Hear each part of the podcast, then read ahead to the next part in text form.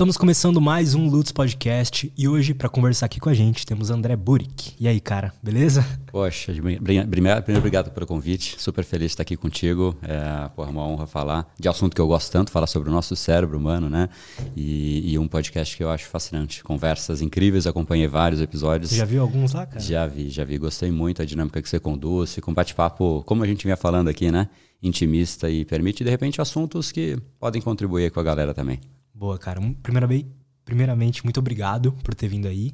E já tô te acompanhando tem algumas semanas lá no Instagram, desde que eu te conheci. Recebi algumas mensagens, assim, depois que eu postei a agenda, de pessoas que inclusive já vieram aqui no podcast, que são muito fodas profissionalmente, falando, pô, eu comecei a mudar minha vida graças a esse cara. Que demais. Deles foi o Ayara, um abraço pra ele, que é nutricionista, o cara é pica. E ele falou, pô, graças a esse cara aí, alguns anos atrás, eu comecei a mudar de vida e tal. Eu falei, pô, legal, cara. Você tá. Você tem um público. E muita gente, não só ele.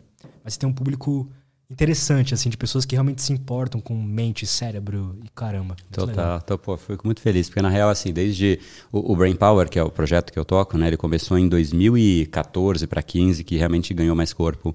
E, e, é muito interessante isso, né? Você de repente passa, a pessoa passou por um processo de transformação comigo lá atrás e ela volta agora e fala, pô, reconectei contigo e começa a ter de novo uma.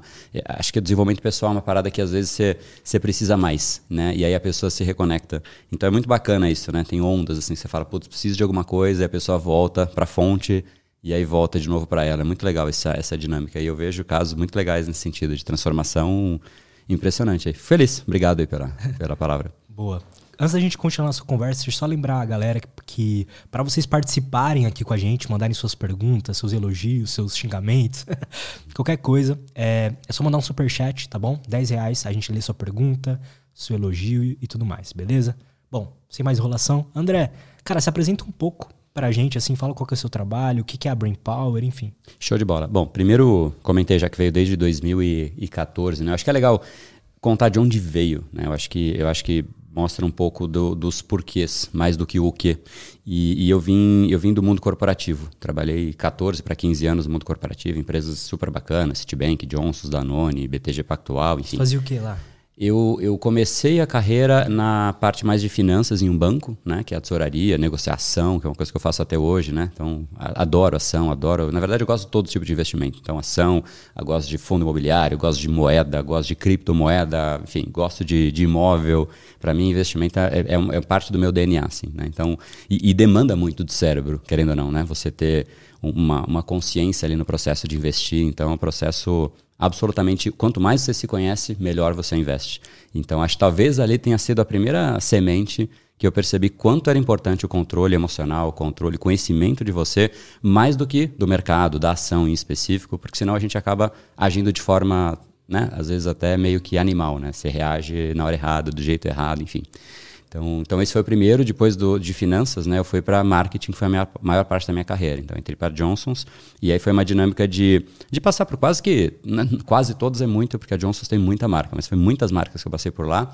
Depois fui para Danone, BTG Pactual, empresas investidas. Então, foi mais para negócio né, do que só o marketing. Então, acabei meio que fazendo uma carreira um pouco ampla, assim, né, e, e um crescimento super bacana. Até que eu falei, putz, cara, sinto que falta alguma coisa. Né? E, e eu acho que o grande estopim, para já chegar na, na, pergunta principal do Brain Power, eu comecei a perceber que eu até tinha muito resultado, eu cresci muito rápido. Né? Então, com menos de 29 anos, eu estava já respondendo para o CEO de uma empresa de 3 bilhões de faturamento. Eu, eu fiz um crescimento que eu hoje olho para trás e super me orgulho. Mas eu colocava muita intensidade, muita energia. Eu, eu tirava a energia das outras áreas da vida para crescer profissionalmente. Então eu estava magrinho, eu não conseguia, sabe, ter tempo com a minha namorada, agora esposa. Eu estava sempre tipo tirando de outras áreas para direcionar para lá.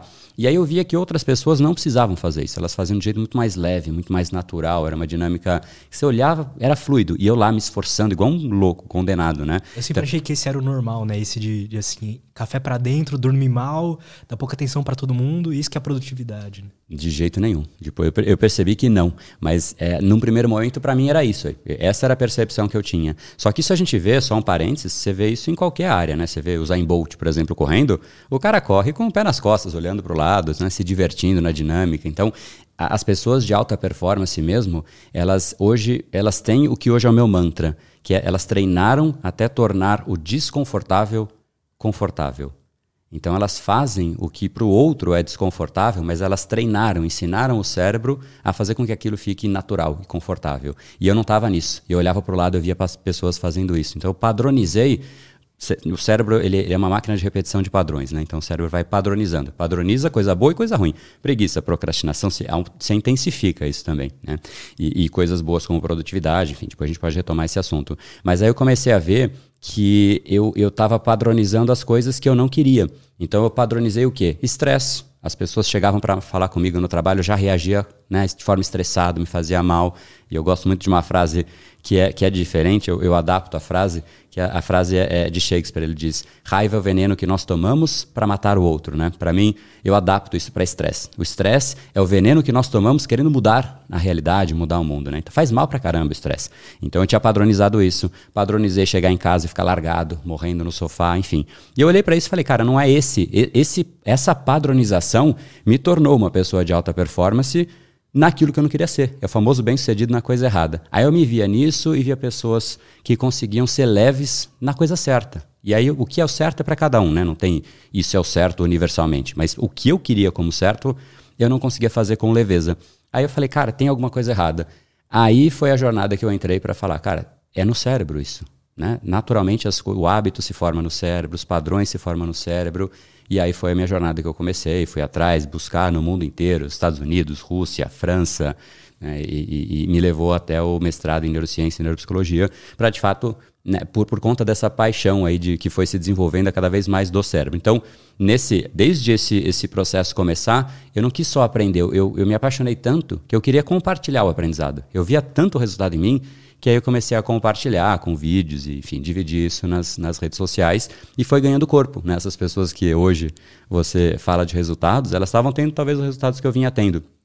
E aí surgiu o Brain Power, que é isso, é a academia cerebral, né? É exatamente a dinâmica. Você treina para ganhar músculo né, na academia, por quê? Porque você faz de repente o supino que para uma pessoa é difícil, fica mais fácil depois de você ganhar músculo, né? E o cérebro é a mesma dinâmica. O cérebro ele é treinável, ele é absolutamente treinável para tudo, para o bem ou para o mal, né? O problema é que a gente não sabe e às vezes a gente deixa inconsciente o processo ruim que a gente não quer. E aí vem muito mais preguiça, muito mais procrastinação, muito mais falta de foco, distração, enfim. E, e, enfim, e, esse é o Brain Power. Então eu ensino basicamente a dinâmica hoje do Brain Power, que é o projeto que eu, que eu, que eu lidero, é, é trazer esse conhecimento de forma absolutamente prática para que a pessoa consiga tornar natural aquilo que ela quer ser. Então, ah, eu quero, sei lá, eu quero parar de comer doce. Tudo bem, para. Né? Não é assim, eu preciso parar de comer doce. Mas se eu quiser, eu sei o que eu tenho que fazer. Eu sei o que eu tenho que fazer para criar o hábito de ir na academia, eu sei o que eu tenho que fazer. Então, esse conhecimento de como o cérebro funciona dá o que eu chamo de um, até um certo poder, né? É um poder próprio, é uma, é uma gestão de você mesmo. Esse é o Brain Power. A gente tem uma série de, de treinamentos aí, então desde, desde esse início já foram mais de 18 mil alunos que a gente contou da última vez. Já deve ter, já deve ter mais nessa jornada Legal, como um cara, todo. Muito bom. Então, as, a gente, né, todo mundo tem uma. A gente pode ter vários nós, vários nós mesmos no futuro, né? Diversas versões diferentes de nós. Uhum. Cada uma, pô, essa aqui, a minha versão perfeita, como é que é? Todo mundo sabe, né? Ou pelo menos deveria saber. Mas o difícil é como é que faz para chegar, chegar lá. lá. né? A é. gente, a gente sabe, pô, as, as coisas que a gente precisa fazer, os hábitos que a gente tem que ter, o que, que a gente precisa mudar na gente. Mas o difícil é realmente conseguir mudar. Exato. E como e que é, é esse processo? Como é que você enxerga isso? É, é, primeiro que é muito, é bem isso mesmo que você falou, né? No momento em que se você sabe os padrões de uma pessoa, então, por exemplo, a pessoa tem o, o padrão de, de ir todos os dias na academia, por exemplo, né? Você sabe que em seis meses ela vai ter um outro corpo do que ela tem hoje. Então, quando você conhece os padrões cerebrais de um indivíduo, você sabe exatamente, é quase que eu consigo né, prever o futuro, eu sei o que vai acontecer com ele. É muito mais forte do que o desejo dele. Eu desejo ser sarado. Poxa, você deseja o que você quiser. Mas o desejo, comparado a, a, aos padrões cerebrais, ele tem um peso muito inferior. E eu sempre digo isso: a gente não ascende para o patamar dos nossos desejos. Na verdade, a gente despenca para o patamar dos nossos padrões. Então, é, é meio que essa dinâmica. Se você quer chegar num resultado, o que a gente tem que fazer em primeiro lugar é ter clareza de quais são os padrões que levam ao resultado, porque a gente pensa só no resultado final. Esse já é o primeiro ponto, né? A gente fala, poxa, eu quero, sei lá, eu quero, eu quero ser, sei lá, crescer profissionalmente, eu quero ficar rico, eu quero um corpo legal, aquelas metas de final de ano padrão, né, que todo mundo tem, é, sei lá, crescer profissionalmente. Entendo, mas isso é muito abstrato. O cérebro não tem noção do que é crescer profissionalmente e muitas vezes nem a pessoa. E é louco porque a gente tem um apego muito maior às coisas negativas. Então a gente, o cérebro ele é assim, né? A gente sabe muito na ponta da língua o que a gente não quer. Então eu não quero esse chefe, eu não quero mais pegar o trânsito, eu não quero isso. A gente sabe direto, fala, pô, o que, que você não quer? Que a pessoa começa né, a fazer uma verborragia gigantesca. Tá bom, agora, como é que você gostaria que fosse?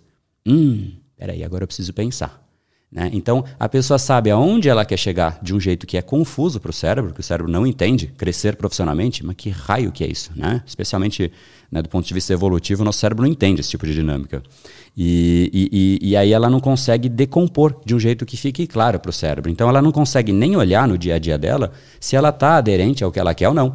Porque ela fala, eu quero crescer profissionalmente, mas eu deixo o meu cérebro solto, porque ele não tem direcionamento. Então ele fica solto. E o que, que o cérebro solto faz?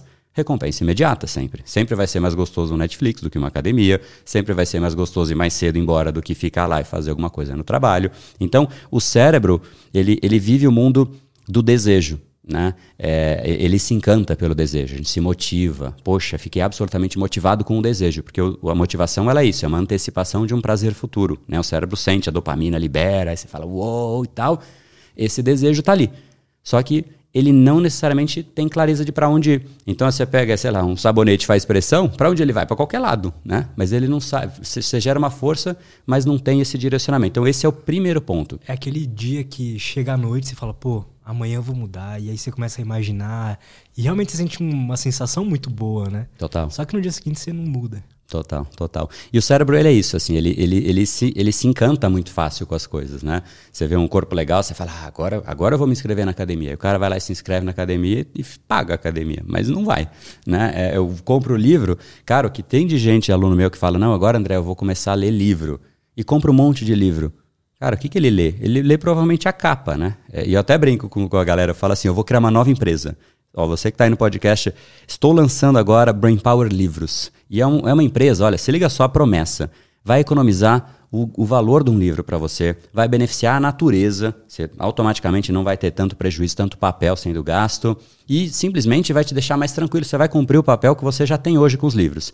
Eu vendo só capas de livros. Porque as pessoas compram e leem a capa e guardam. Então, poxa, gasta menos, vai ter a mesma capa, menos prejuízo para a natureza e o livro fica pela metade, tá bom? Eu ganho também. Né? Porque no fundo é isso, a pessoa vê a capa, então o cérebro ele se, ele se instiga demais com as coisas, que é bom, né? Que é bom, desde que a gente consiga criar a sequência do que vem logo depois desse primeiro impulso. E que é bom esse impulso, mas realmente a sequência, os padrões, a gente tem que ter a lógica que vem depois do impulso. Porque o impulso é muito fácil, até uma, uma vaca tem isso, né? Ah, veja a comida, ela vai lá e quer comer, enfim. Esse impulso é, é o lado animal, mas a gente é é de se esperar que a gente vá um pouco além de uma vaca, né? A gente tem um lado um pouco mais racional. E essa estruturação lógica de o que, que de fato o cérebro precisa, como criar prazer no processo para tornar aderente né, o nosso cérebro ao processo, isso é uma coisa que a gente não, nunca aprendeu na real. Né? E a gente acaba ficando meio que solto no mundo por conta disso. O que, que diferencia porque eu, eu, imagino que os mecanismos do cérebro ali serão os mesmos. De alguém que, por exemplo, não consegue ir na academia, assiste Netflix e pede lanche todo dia. De alguém que se motiva a ir pra academia, né? O cérebro funciona igual, eu uhum. imagino. Total, total. O que, que diferencia, então? É o mesmo cérebro. É o mesmo cérebro. Inclusive, falando de, de, de cérebro, se a gente for pensar na nossa né, na nossa espécie, a gente está. E aí tem um pouco de divergência de quando que surgiu de fato, né? Depende do fóssil mais antigo. Hoje se fala de uns 300 mil anos, 350, mas vamos assumir 300 mil anos que surgiu o Homo sapiens, né? Se a gente for. Porque essa, a gente não consegue dimensionar o que, que é 300 mil anos. Vamos fazer 300 mil anos ser 24 horas? Beleza. Então. Condensamos 300 mil anos em 24 horas. Sabe há quanto tempo a gente mora em cidade? Ou, ou o Brasil foi descoberto, por exemplo, se for 24 horas? Ah. 2 minutos, 4. Dá menos de 2 minutos e meio. É tipo assim, eu tô, a gente está junto aqui, não dá nem meia hora, né?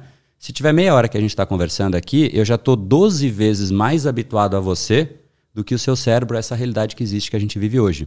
Então o cérebro ainda precisa se se, se, adaptar a essa realidade. Ele ainda é primitivo em muitos aspectos. Então a gente tem absolutamente a mesma estrutura cerebral. Nem dá tempo de mudar de uma pessoa que é mais preguiçosa do que para outra. O cérebro é exatamente o mesmo. Agora, óbvio que tem particularidades e tudo mais, mas estruturalmente é a mesma coisa. A grande diferença é, inclusive tem, tem uns estudos muito legais, inclusive alguns ficaram famosos. Né? Você já viu o, o teste do marshmallow? É, é um teste que você coloca um marshmallow, você pega o marshmallow, coloca na frente de uma criança né, e, e fala assim, ó, e, e a pessoa fala, ó, se você comer esse marshmallow, você fica só com ele. Mas se você não comer, eu, quando eu voltar aqui e o marshmallow estiver intacto, eu te dou o segundo. Né? Aí a criança fica olhando para o marshmallow. É um teste muito engraçado, assim, é divertido de ver, porque a criança fica olhando para o marshmallow e sofre, enfim. E ela, aí tem umas que começam a comer na beiradinha, assim, sabe, para fingir que não comeu, outros lambem, enfim. Então, esse. É, é, o que foi legal desse teste, e ele, ele foi replicado algumas vezes já, mas é a dinâmica de, de mostrar a, a, a força de vontade mesmo, né? Porque a criança, ela percebe que ela ia ganhar o dobro. Faz sentido esperar 5, 10 minutos para ter o dobro, né? Muito sentido. Só que aí algumas não conseguem lidar com o próprio impulso né? Esse impulso é o lado animal nosso, é, é, é, o lado racional brigando com o lado animal. É sempre essa dialética, é sempre esse, essa, essa briga. Né? Então, as crianças, e o legal desse teste é que foi mapeado esse processo depois. Qual foi o resultado na vida de adultos dessa Nossa, criança? E foi espetacular, porque as crianças que tinham esse processo de, de, de refrear o impulso são crianças que, se você mensurar diversos indicadores de tanto sucesso financeiro, como brigas, como traição, como até prisão, fazer crime, cometer crimes, são crianças que são muito menos propensas a esse tipo de, de, de resposta, porque elas têm um controle delas mesmas, frente às outras que acabam tendo muito menos renda, muito mais brigo, briga, muito mais divórcio, que muito mais. Isso. Então, basicamente, o grande, se eu for colocar como um grande ponto que de fato está sob nosso controle, é meio que entrar nesse jogo com o cérebro. Eu entendi que eu tenho esse impulso aqui, eu quero fazer isso.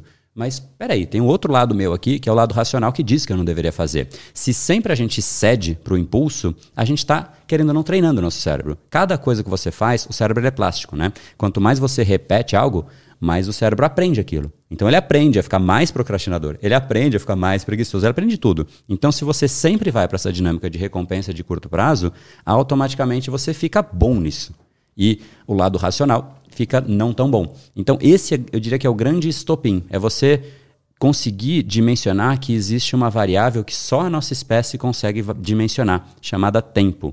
Você não consegue chegar para um cachorro e falar, eu te dou esse ossinho aqui, mas você não pode comer agora porque a economia vai estar tá ruim e de repente no próximo ano você não vai ter ossinho. Guarda ele. Jamais. Você falou isso, ele já pegou o osso, já está embaixo do sofá comendo, enfim. Então a gente, enquanto espécie, a gente tem essa faculdade mental de conseguir conceber tempo. Só que a gente não usa essa variável a nosso favor. Então é assim: eu posso tomar uma decisão de fazer agora e eu vou ter X de benefício, mas não fazer pode me dar outro benefício. É a dinâmica, só para deixar mais claro: aprender inglês dói, mas não aprender também dói. Qual é a dor que você escolhe? E esse é o grande ponto que eu para te responder a pergunta. Ir na academia dói, mas não ir na academia também dói. Então, eu escolho muito mais, quando eu falei de desejo né, e prazer, é, eu, eu, percebo muito mais qual é o nível de, de, de, lugar, qual, qual é o máximo que uma pessoa vai atingir na vida dela, com base na dor que ela aceita abraçar, do que com base no desejo. A pessoa pode desejar o que ela quiser, mas eu sei muito mais onde ela chega com base na dor que ela aceita enfrentar. Então, saber enfrentar a dor, né, o, o, a dinâmica de, cara, eu sei que ir na academia dói, mas é essa dor que eu quero, porque a de longo prazo eu não quero ter, a de não ir, de ficar sobrepeso, com, sei lá, com problema de saúde. Então, basicamente, é essa dinâmica, é essa autorregulação que a gente precisa aprender a desenvolver, porque não se desenvolve sozinho. Sozinho você vai ficando cada vez mais instintivo, né? Você vai fortalecendo seu instinto. Então, esse, esse impulso e essa, esse processo de refrear, inclusive, é o que a gente tem muito como base do ensino dentro do Brain Power. Eu sinto que a gente além de tudo isso, a gente vive num momento onde a, as indústrias perceberam isso. Total. Então, a, as indústrias alimentícias, indústria fonográfica, até, enfim, todas as indústrias de software e tudo mais, é. entendem que a gente está desse jeito e utilizam isso a favor do, do lucro, né? É. Na real, isso aí, cara, que pode parecer uma teoria da conspiração gigantesca, né? Ficar falando disso, mas no fundo é por aí. Se você reparar, você trouxe por uma esfera, eu vou mostrar uma outra, porque todas, no fim, remetem a isso. A, a televisão, por exemplo, ela dá muito mais peso à notícia negativa. Por quê? Porque prende a atenção. A gente fica aflito. Poxa, será que isso pode acontecer? Né? Então, ela fica com notícia ruim, negativa, com um peso muito grande, porque dá audiência, a pessoa está lá. E quando... eu, eu percebo isso pelos cortes. Total. Se eu faço um corte mais com título negativo e tal, vai muito melhor do que um título positivo. Não faz o menor sentido, né? Poxa, a pessoa deveria querer crescer, enfim. Mas essa dinâmica do cérebro natural de, de a gente tem uma aversão a risco, que, que é um, um dos papéis do nosso cérebro. Mas voltando para a televisão, então, visto que a, o, o lado negativo atrai mais, o que, que, é interessante? Poxa, primeiro que isso prende mais atenção. E quem que anuncia na televisão? São indústrias de consumo, né? E, e cê, quando você está negativamente eh, ou emocionalmente abalado, você está muito mais propenso a consumir coisas, porque você fala, não, eu mereço, mereço uma cervejinha, mereço sair, mereço, sabe? Você tá, você merece mais, né? Internamente você pensa isso. Então, realmente, os benefícios do ponto de vista de consumo, por, por, por esse lado de, de, de, merecimento, ele, ele é intensificado. Né? Então, não só nisso que você trouxe, mas na televisão, e se a gente for olhar, basicamente em todas as indústrias. Né? Sempre você coloca uma pressão, isso inclusive é uma das bases da persuasão, né? que é um dos elementos, uma das coisas que a gente ensina, a neuropersuasão. É, quando você gera uma pressão, automaticamente surge uma válvula de escape. A pessoa quer escapar daquilo, né? porque ela sente que ela está com algum tipo de incômodo. Então, o incômodo gera uma força. Essa força geralmente é canalizada né, por alguém que, ó, nesse caso, uma indústria que está se beneficiando desse, desse impulso gerado pelo incômodo. Caralho, que foda isso, cara. É. Para uma pessoa que sente que ela treinou o seu cérebro errado a vida inteira. Então ela chega lá no, na idade que ela tem fala assim, tá assistindo esse podcast fala assim, pô, eu treinei meu cérebro para não funcionar bem durante a minha vida inteira. Eu Sempre que eu sinto uma vontade de comer um hambúrguer, eu peço. Sempre que eu não quero ir na academia, eu não vou. Ela treinou a vida inteira para não fazer as coisas. Qual que é o processo de, de... essa pessoa ela quer mudar? Como uhum. que ela deve fazer isso, sabe? Legal. É, na real, até essa é uma.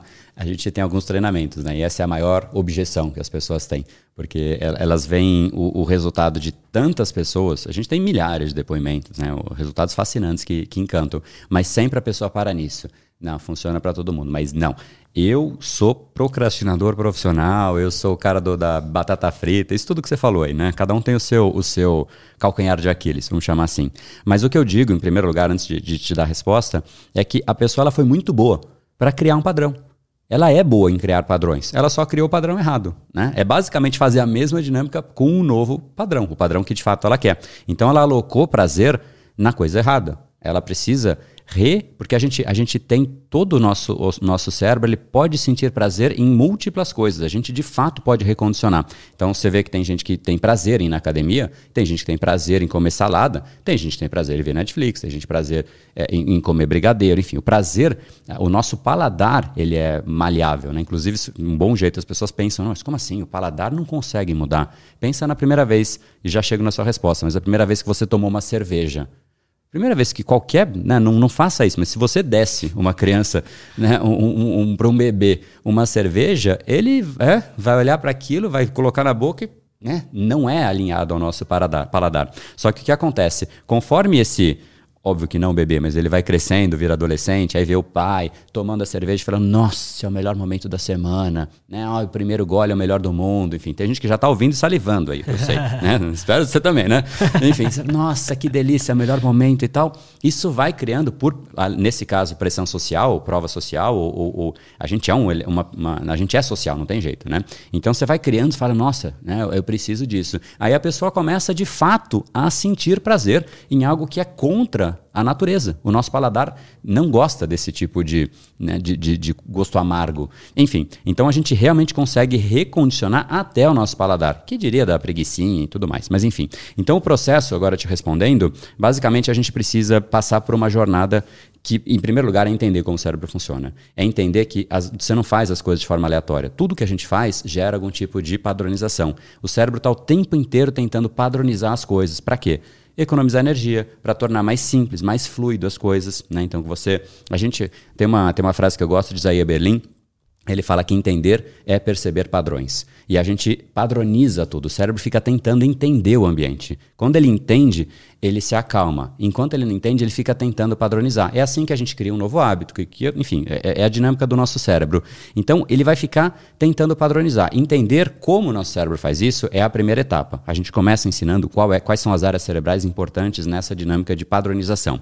Uma vez que a gente entende o cérebro, a gente começa a perceber que tudo que a gente faz tem algum tipo de consequência de curto, e longo prazo, que é a pior, porque ela é cumulativa. O cérebro ele vai formando novas conexões conforme a gente estimula, e quanto mais a gente estimula do ponto de vista de estou animado, estou colocando energia, estou colocando constância nisso, mais rápido e mais forte essa nova essa nova teia é, é, formada dentro do nosso cérebro. Então a gente vai criando esses novos padrões. Entender é a primeira dinâmica. Depois disso, aí fica muito mais fácil, porque aí você já começa a ver, estou fazendo coisa errada. Você já começa a direcionar as suas atividades para incentivar a coisa certa dentro do cérebro. Né? Então é, é, reforçar as atividades que realmente gerem o, padrão que de fato você quer. Essa é a primeira parte. Depois a gente tem que fazer um, um, um processo de eu chamo isso de, de, recondicionar o mecanismo de recompensa do cérebro. A gente tem um mecanismo no nosso cérebro que é um mecanismo de recompensa super complexo, mas é a parte mais fascinante, inclusive é, é a parte essencial para formar hábito, atitudes, nossos comportamentos. Tudo isso é muito como resposta, você meio que padroniza. Porque existe uma teoria chamada teoria behaviorista, que quando você faz algo e você de alguma maneira sente um prazer por conta daquilo, né, ou algum tipo de benefício, o cérebro vai querer repetir aquilo. Então, repetir e, e alocar prazer na coisa certa vai fazer com que você comece a ensinar o seu cérebro que é aquilo a ser repetido. Então, trazer prazer para o processo, para o prazer do processo certo, pensar na academia não como a dor de curto prazo e sim olhar para o longo prazo. Um exemplo que fica mais claro, quando você coloca um brigadeiro na boca ou uma cerveja e fala, nossa, é o melhor momento do dia, você está ativando seu cérebro num nível muito intenso. É muita ativação. Né? Você está curtindo, entrando numa vibe. O cérebro é absolutamente explosão lá dentro nesse momento. Então você está ativando muito o cérebro. É um reforço. Esse reforço é o que você quer? Não sei. Se você quer criar esse padrão, tá tudo certo. Se você não quer, Tá errado, né? Mas não sou eu que estou dizendo, é a própria pessoa que tem que avaliar, faz sentido o padrão que eu quero. Então, é basicamente entender como recompensar o cérebro de acordo com as atividades certas. E aí a gente começa a não só entender, mas a incentivar as atividades certas. Porque foi o que a gente fez a vida inteira, inconscientemente. Agora a gente faz conscientemente. E aí automaticamente você começa a reverter uma série de padrões que você fala, cara, não faz sentido isso. Não faz mais sentido. E você começa a naturalmente não mais querer fazer. E essa que é a parte que eu acho que é mais fascinante. Né? Eu vejo os alunos falando, cara, naturalmente eu não quero mais ficar largado no Netflix, ficar largado fazendo nada, babando no sofá. Eu gosto agora de fazer, eu gosto de ir para academia, eu gosto de gerar valor. É, eu acho a coisa mais fascinante, né? Mas qual o processo exatamente de, de, de realocar o prazer nas coisas certas? Como é que a gente pode fazer isso? Tá, é que basicamente depende um pouco de qual é é, qual é o, o, o, processo em questão, né? qual é o, o hábito que você de fato está buscando atingir. E são, são muitos hábitos. A gente tem muita. Né? O nosso dia a dia ele é composto por muitas coisas. Uma escovar o dente, querendo ou não, é um, é um hábito, né? Você criou assim, né? E, se, e foi por prazer, você falou, nossa, escovei o dente, agora sou um cara muito feliz. Não, ele, ele foi criado com uma constância. Então, esse é um exemplo de, de, de, uma padronização que ela acontece muito mais pela constância. A gente tem que alocar, basicamente, alguns componentes. Isso é o que permeia todas as mudanças, independente de qual seja. Primeira, constância. Famosa água mole em pedra dura. Você nunca vai aprender a tocar violão por uma vez com muita intensidade. Né? Ah, não, agora, hoje à tarde eu vou tocar violão e vou sair né, um cara que toca violão. Então, constância é uma, é uma coisa importantíssima. Né? A frequência, por isso que a disciplina é muito falada. Você tem que entender que você vai ter que repetir aquilo, muitas vezes, não é uma só.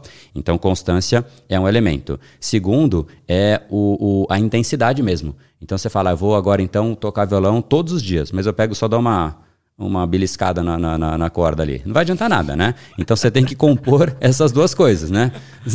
Mas é que tem gente que fala isso, não, agora eu vou mudar, né? E faz uma coisa uma vez na vida, é muita iniciativa e pouca acabativa. Então, constância, frequência e existe um elemento interno também, porque esses dois são externos. Né? É assim, eu vou fazer sempre e vou fazer com intensidade, beleza. Mas internamente tem que fazer sentido o que você está fazendo. Você tem que sentir prazer naquilo, motivação naquilo, porque aí o cérebro ele vai querer repetir aquilo. Porque não adianta, imagina só, eu vou repetir todo dia, eu vou pegar um tijolo e colocar ali. Eu pego um tijolo daqui e ponho ali. Todo dia eu vou fazer isso o cérebro, cedo ou tarde, vai falar: Meu, você tá louco, para com isso, né? Seu idiota, vai fazer outra coisa, né? Então não faz sentido. A gente tem que perceber sentido, significado, ver lógica e, e sentir prazer nessa dinâmica. Se a gente juntar essas três coisas, naturalmente a gente começa a criar um novo padrão, a gente começa a padronizar. O difícil é poxa, como é que eu vou sentir prazer em ir na academia? Como é que eu vou sentir prazer? Né? E aí entra aquela dinâmica de escolher qual é a dor. Eu gosto muito dessa dinâmica. Poxa, você vai ter dor. E eu vejo muito uma, o, o, aonde a pessoa chega, muito mais por conta da dor dela. Então, essa. essa é meio, é meio esquisito, né? Falar isso sem contexto para uma pessoa. Faz a lista das dores que você quer na sua vida. É meio, é meio esquisito. Mas é mais ou menos isso que a gente tem que ter. É assim, é, é, é o que, que eu vou abrir mão? Isso Quais é são o autoconhecimento de verdade, né? Total, total. É, é realmente entender que não é é, não é mais como uma criança que você quer e a coisa chega. Você vai ter que investir, você vai ter que abrir mão. Isso é ser adulto, isso é ser maduro. Né? É uma troca, tudo é troca na vida. Você faz algo e você deixa de fazer outro algo. É essa escolha que a gente vai ter que fazer se a gente quer mudar. Porque a mudança dói, consome mudar. Né? Fazer um processo. Se você vai sempre na academia, eu, eu vou todo dia. Né? Uma coisa que para mim quase que tem um, um robô que me, me, me, pega e me põe lá, lá, na academia. Quando eu vejo, já estou lá. Não tem nada, não, eu não sofro para ir na academia. Muito pelo contrário, quando eu não consigo ir, que eu faço exercício em casa, é aí que eu sofro. Eu falo, putz, cara, que pena, né? Enfim, fico, fico sentindo falta daquilo. Porque para mim isso já foi padronizado.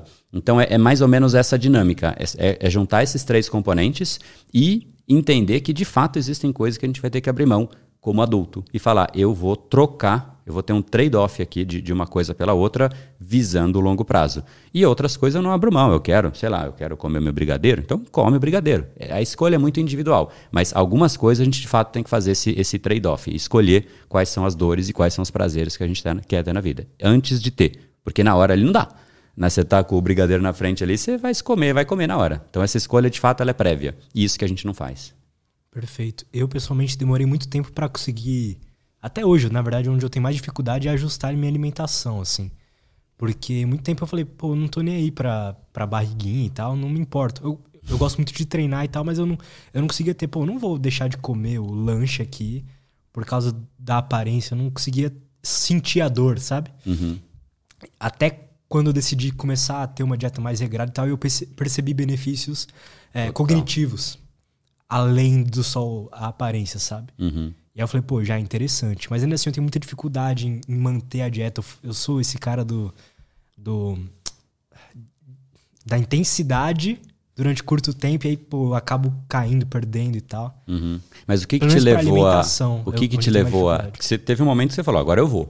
Né? Você começou. O que, que te levou? Você consegue lembrar? Lembro, cara. Que eu, por exemplo, há uns dois meses atrás, eu comecei a me preparar para o campeonato de jiu-jitsu. Uhum. Perder, precisava perder 6 quilos, né? Para bater no, no, no, peso certo. Eu não queria perder 6 quilos em uma semana porque é sofrência. Dá, mas aí você vai perder água e tal. Uhum. Não é legal, não é gostoso. Aí eu comecei a ir durante, realmente, durante umas duas, três semanas.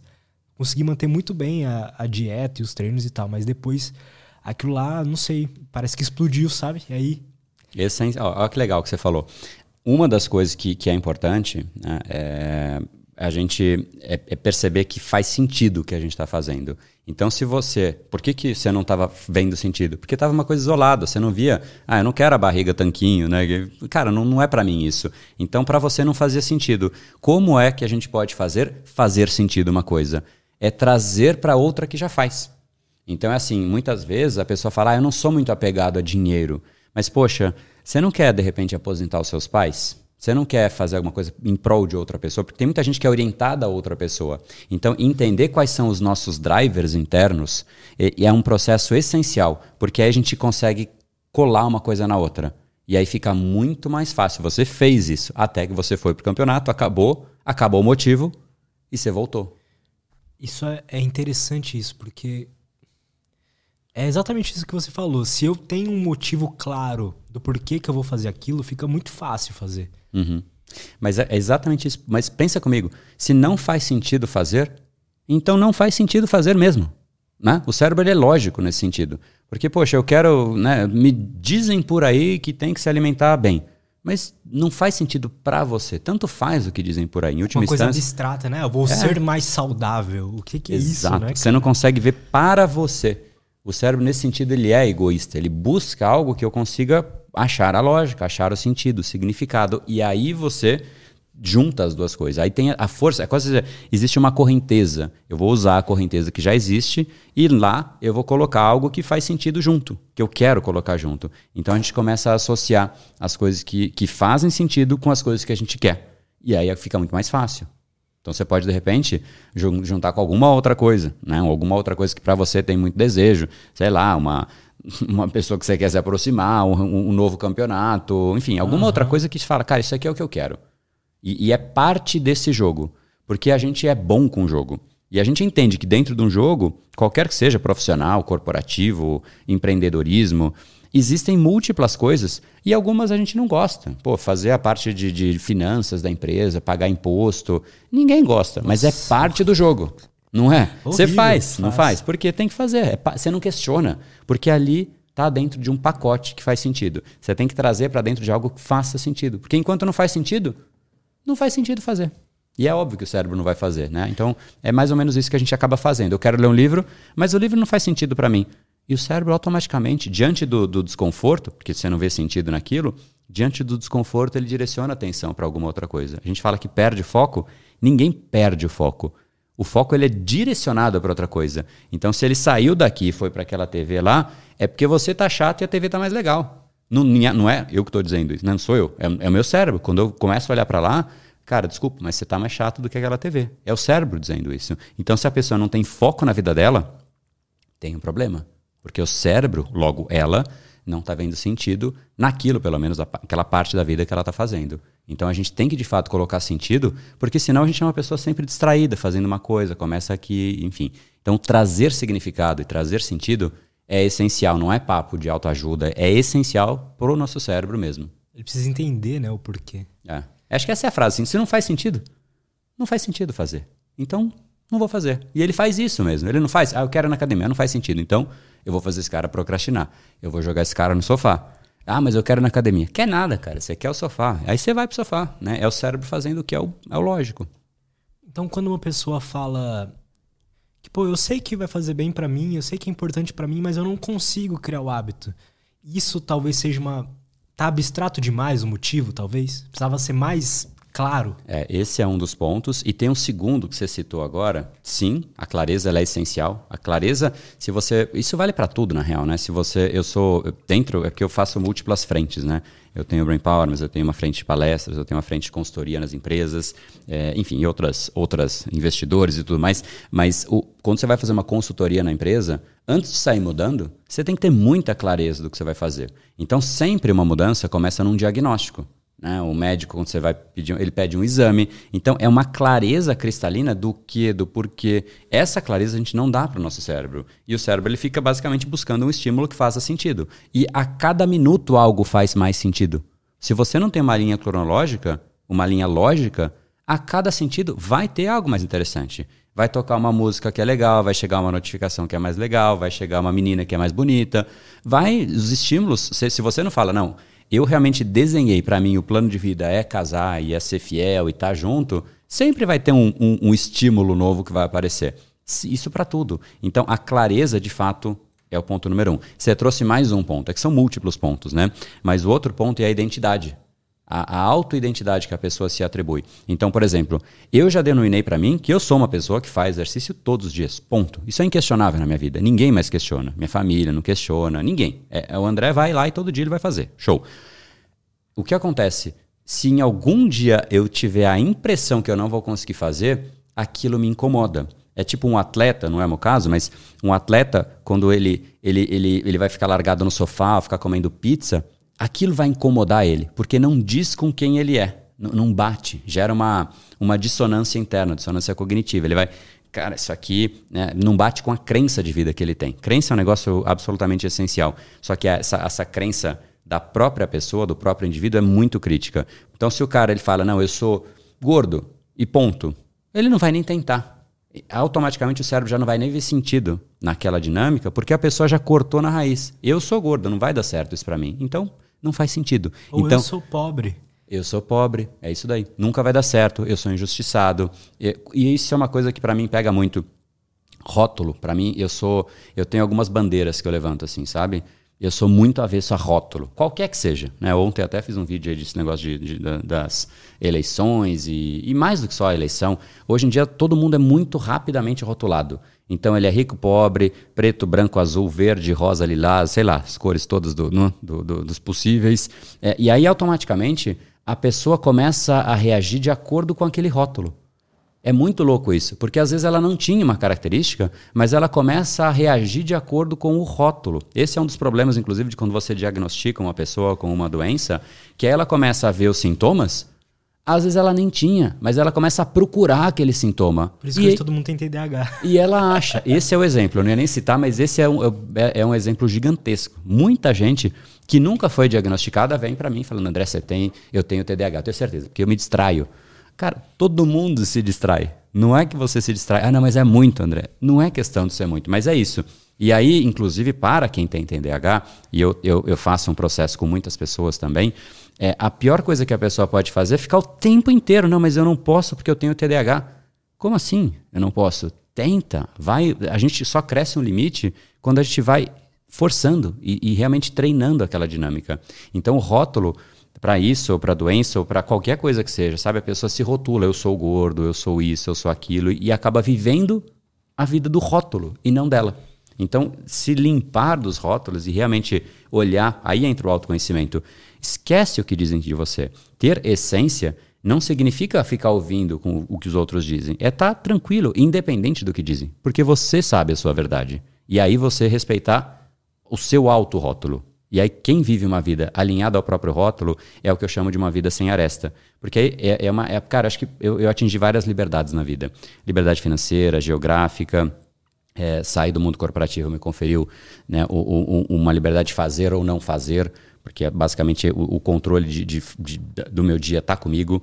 Mas eu, eu não consigo ver uma liberdade que chega mais perto de, de ser a maior do mundo do que a liberdade de ser quem eu sou.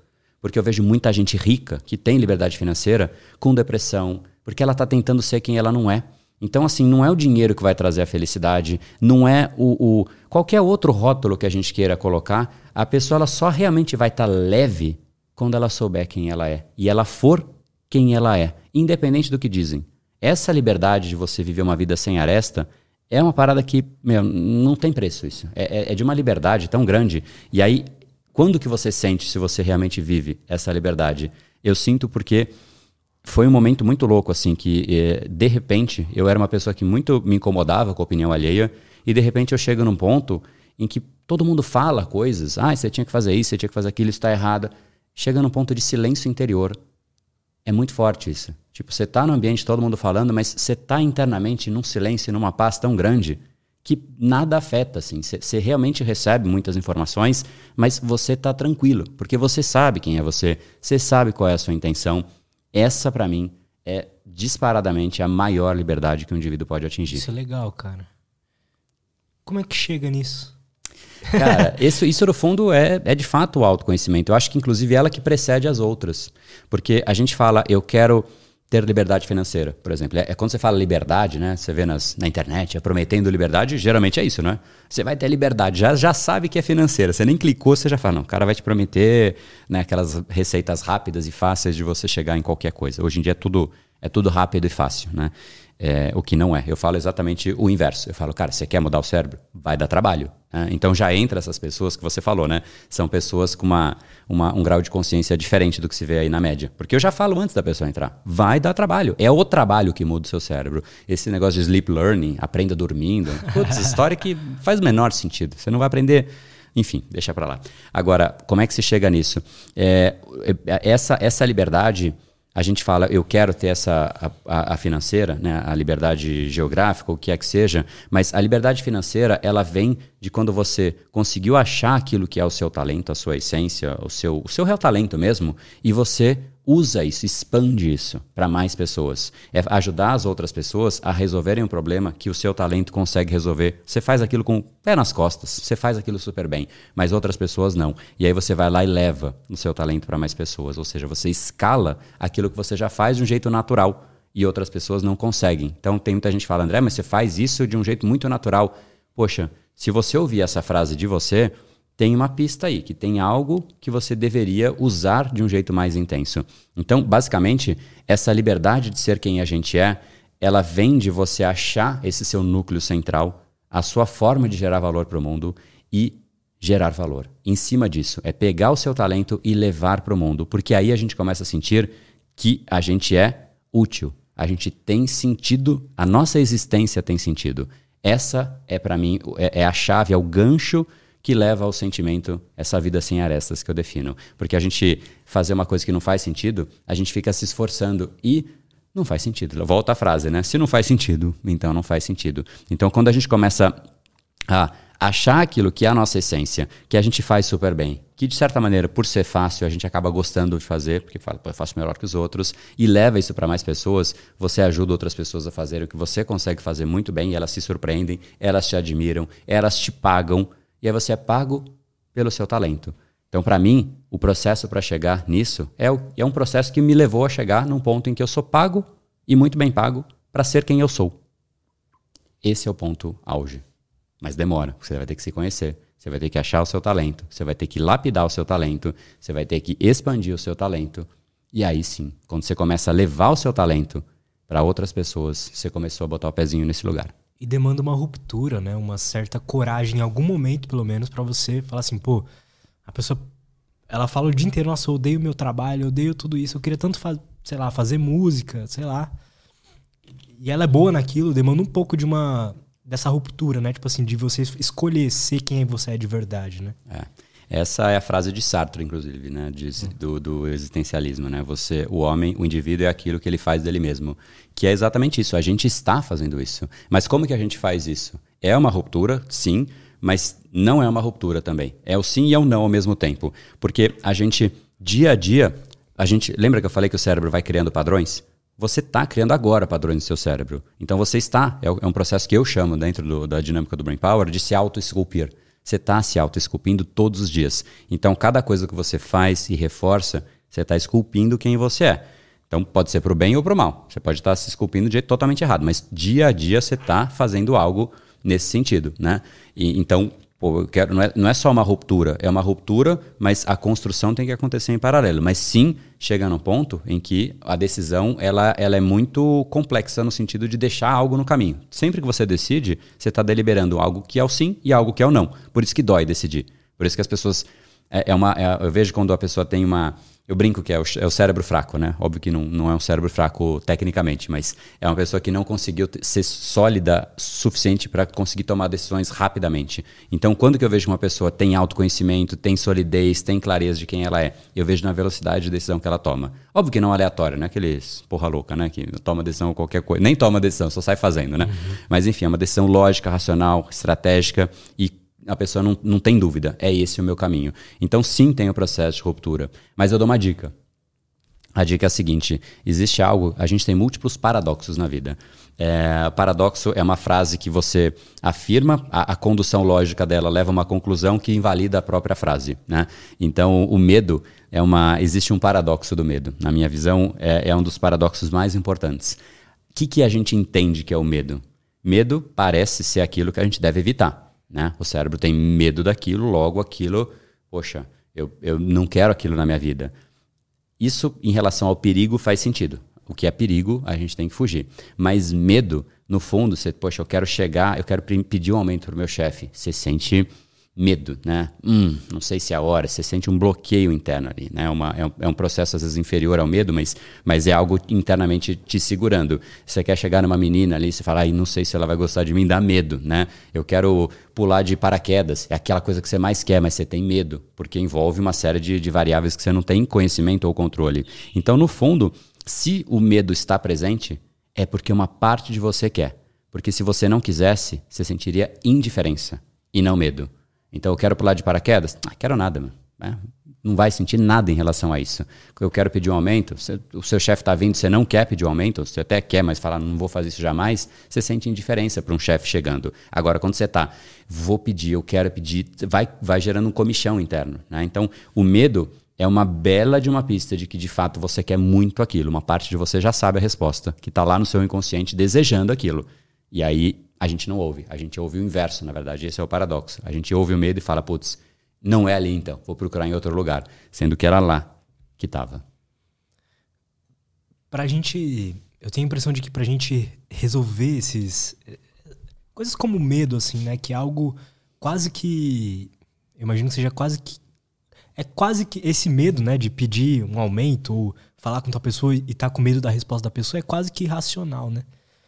Então, parece que a gente precisa de mais repertório racional de como as coisas funcionam e ser mais mais lógico nas nossas decisões e tudo mais, né, cara? O, o nome disso é inteligência emocional. A inteligência emocional, existe o QI, né? É que a inteligência racional, é fazer conta, é ser rápido, ser lógico, enfim. E existe a inteligência emocional, que basicamente é saber como você reage, né? Por exemplo, uma, uma cobra, a gente falou de animais, né? Tá virando um zoológico aqui, mas se você pisa no rabo de uma cobra lá, ela não vai ficar pensando, ah, ele fez isso sem querer, coitadinho. Não, não, deixa eu pensar. Não, ela vai lá, você pisou, já era. Você vai tomar as dentadas ali, né? Você vai só torcer para não ser venenosa. Então, o, o tempo de reação é, entre a ação e a reação é inexistente. Né? No ser humano, a gente tem que ter um processo, um, um, um vácuo no meio das duas coisas. Entre a ação que vai gerar algum tipo de despertar interno, existe um intervalo para a gente conseguir chegar na melhor conduta. Esse intervalo permite que não somente o impulso aconteça, que o impulso é um sistema mais rápido, é o sistema emocional, então vem uma resposta muitas vezes inclusive inconsciente, inclusive animal. Só que a, a, a parte racional tem um livro que fala disso, né? Think Fast and Slow.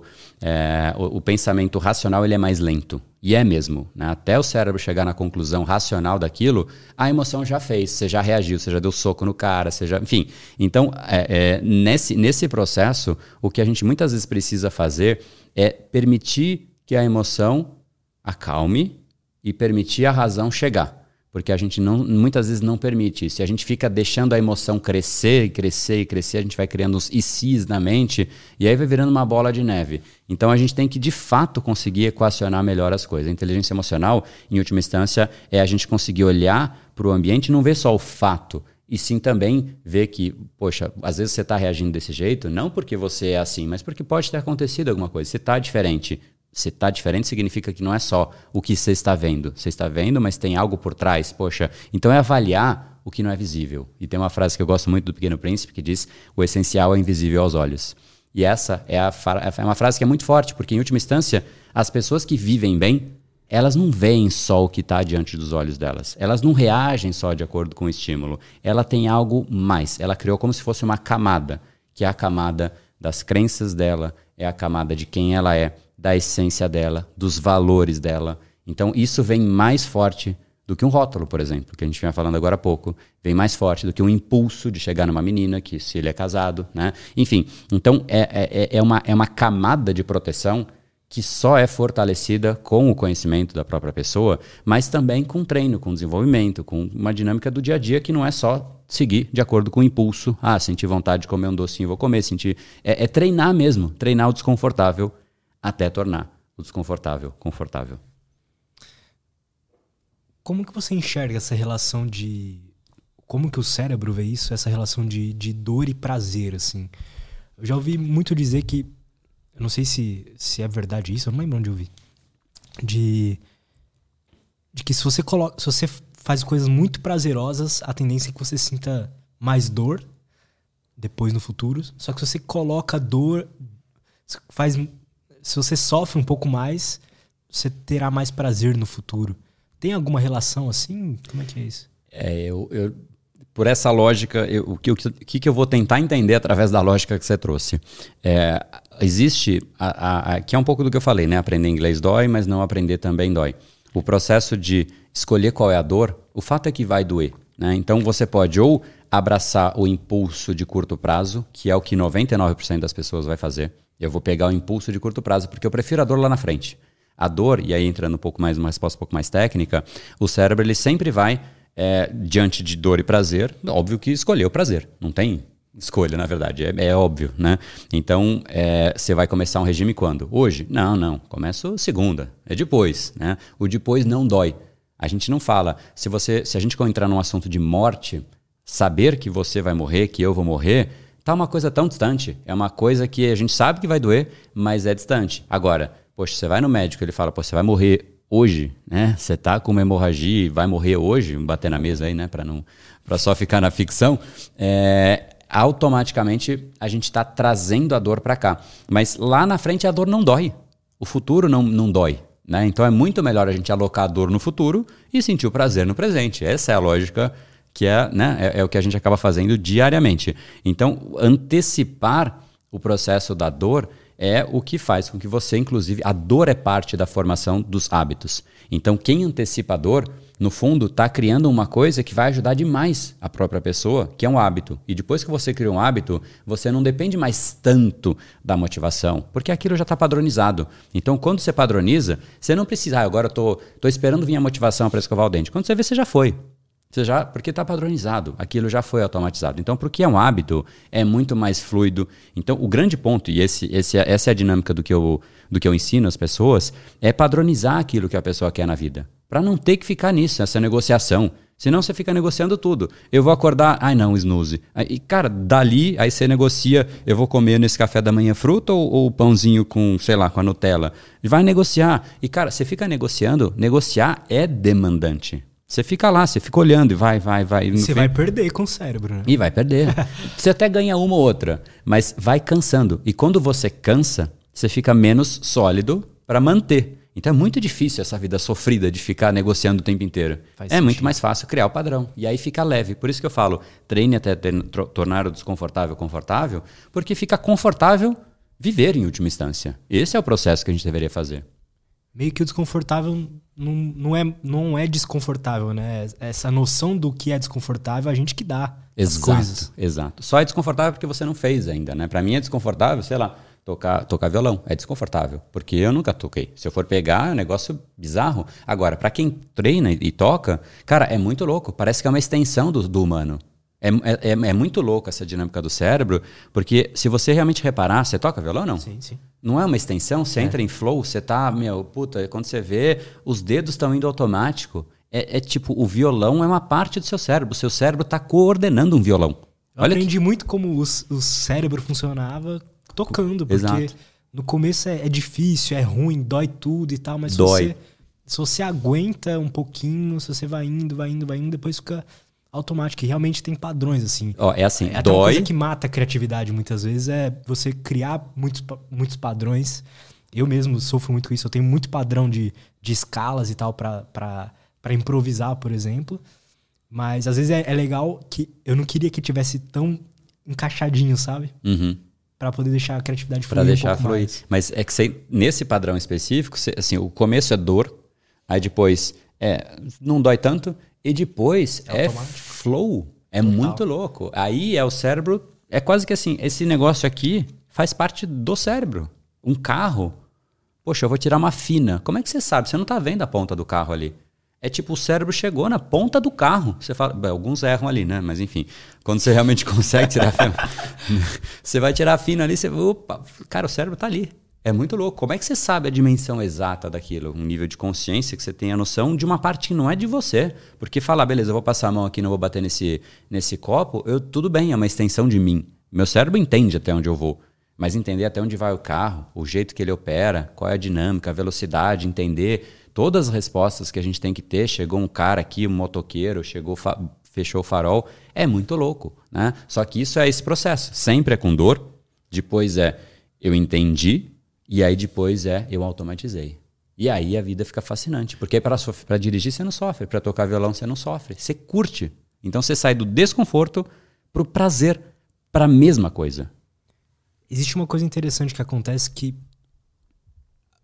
que é o, que descrevem lá do estado de flow, né? Quando você vai tirar uma música e ela é tá fácil demais para você, você sente tédio. Quando ela tá difícil demais pro teu nível, você sente frustrado. Uhum. Quando tá, às vezes, assim, no teu nível, ou tá um pouquinho mais difícil, é o lugar mais gostoso de estar, sabe? Acho que isso para tudo, assim. Às vezes a pessoa quer começar na academia e começa, sei lá, num treino super avançado e tal, e ela se sente frustrada porque não consegue. Uhum. Às vezes também ela começa lá e o, o, o instrutor manda ela pegar aqueles pezinhos rosa lá de dois Cotonete. quilos. É, e pô, ela não também tá chato para ela, mesmo que é uma, uma iniciante, uhum. precisa encontrar esse ponto, né, cara? Total. Esse é o ponto áureo mesmo, né? É o que toda pessoa de alta performance busca e quando a gente acessa esse estado, é fascinante. E, e, várias vezes, todo mundo deve ter passado por isso, assim, de de, de repente pegar um dia. Para mim acontece muitas vezes, é muito louco isso. Eu pego um dia que eu preciso desenvolver um projeto, um trabalho, uma consultoria para uma empresa, né, que eu, que eu quero pegar de meio, começo, meio e fim, eu falo, às vezes a empresa me dá um mês para fazer uma coisa, eu falo, puta, eu, eu, vou resolver isso. Aí eu entro em flow. É, se acontece, não é que eu quero, agora eu entrei, eu vou, hoje eu vou entrar. Não, você entra. Mas quando acontece, às vezes o trabalho de um mês sai. E é muito louco, porque aconteceu de eu sair de uma reunião, eu falei, no dia seguinte eu vou focar nisso, saiu a resposta pronta, o projeto pronto. Eu falei, posso, posso apresentar já, para a gente ganhar esse tempo? Apresentar o quê? Você tá de sacanagem, né? E, tipo, saem umas coisas, assim, fascinantes. Então, você acessa uma camada muito, é muito, especial legal. de você, cara. A gente tem muito mais recursos que a gente imagina, mas a gente fica tão na superficialidade que dá até raiva. Isso me incomoda, me dá, me dá comichão de ver as pessoas, elas começam a trabalhar e vão para o celular, começam a trabalhar e fazem outra coisa. Aí alt tab e fica com 800 abas. E, e, cara, isso não é assim que o cérebro opera. E ela perde o privilégio de ter acesso a uma camada tão profunda dela que ela se surpreenderia com ela mesma. E é fascinante isso. Entrar em flow é, é de uma é de uma magia que não tem como descrever. É o que o nosso cérebro você vê realmente a potência dele, né? Quando ele, ele, o que você falou, você tem um prazo, só que aí você vai lá e faz tudo de, fluidamente, é fácil uhum. e tem ideias criativas, né? Coisas que você não estava pensando ainda em como poderia fazer. É uma coisa que veio ali na hora. Uma ideia nova, uma, um jeito de entregar novo. É. Isso é muito foda. Isso que é o difícil, né? Você falar, ah, não, hoje eu vou entrar, ah, ó, daqui a, me dá 10 minutos que eu vou entrar em flow ali. Não é assim, né? Você tem e aí entra alguns componentes que são essenciais. Você precisa ter. A gente fala muito, né? Quando eu, quando eu vejo as pessoas chegando para dentro dos treinamentos do, do, do Brain Power, tem muita gente que busca é, especialmente antes, né, nas lives, que ainda não conhece o Brain Power em si, que é aquela solução mágica. Mas existem elementos que fazem parte da qualidade de vida mesmo. Então o cara nem dorme direito, come mal pra caramba, tá tudo errado a vida dele, sabe? E aí ele fala, não, porque agora eu tô com um problema de memória. Não tá, cara. Tipo, às vezes é, é assim, é, a pessoa não cuidou nem da base, né? E fala, pô, minha casa tá com problema no telhado, mas puta, tá, caindo tudo, não é o telhado, tá desmoronando, né? Então a gente desmerece muito, porque parece básico, né? Ah, não, qualidade de vida é. é uma coisa besta demais, isso aí você vê em todo lugar. Vê, mas faz, né? As pessoas não fazem. Então, no fim, é um componente, mas quando a gente consegue tá bem, as coisas começam a se encaixar muito mais. Né? A gente começa a acessar, e, e eu acho fascinante o, o, o, quanto a gente ainda não descobriu da gente mesmo. E essa é a minha busca comigo. É, eu, eu, quando né, as pessoas, eu tenho algumas mentorias internas, né, que eu não falo muito isso aberto, mas lá para quem já é aluno, a gente começa a buscar isso, né? Aquela parte da gente que a gente não conseguiu ainda, que a gente quer. E cara, essa é a busca mais incrível, porque a gente quer fazer turismo. Eu quero ir para Paris, na Torre Eiffel. Você já quis fazer uma viagem dentro de você? É tão fascinante quanto. É, é, inclusive, às vezes eu acho até mais, né? Porque Paris é aquele trabalho, você vai pegar a torre, é bonito na foto, mas tem que ficar na fila lá, espera tal. Não estou desmerecendo Paris de jeito nenhum, mas é que também existe uma viagem interna que é fascinante que a gente acaba não fazendo. Cara, é legal demais isso. E vamos fazer uma pausa rapidinho? Vamos. E eu ia fazer uma pergunta agora, mas vamos fazer depois da pausa. Anota aí, Já anota voltamos. e estamos de volta. A gente estava trocando uma ideia aqui, né? Eu estava te falando que é, as perguntas que eu faço são muitas vezes pessoais minhas também, né? tava te falando que eu tenho dificuldade em melhorar o hábito alimentício e tal, o resto já tá de boa. E é muito sobre o que você falou de entender qual, o que parte de você você quer lapidar agora, né? E acho que realmente estava faltando eu ficar claro na minha cabeça que esse era o meu problema atual.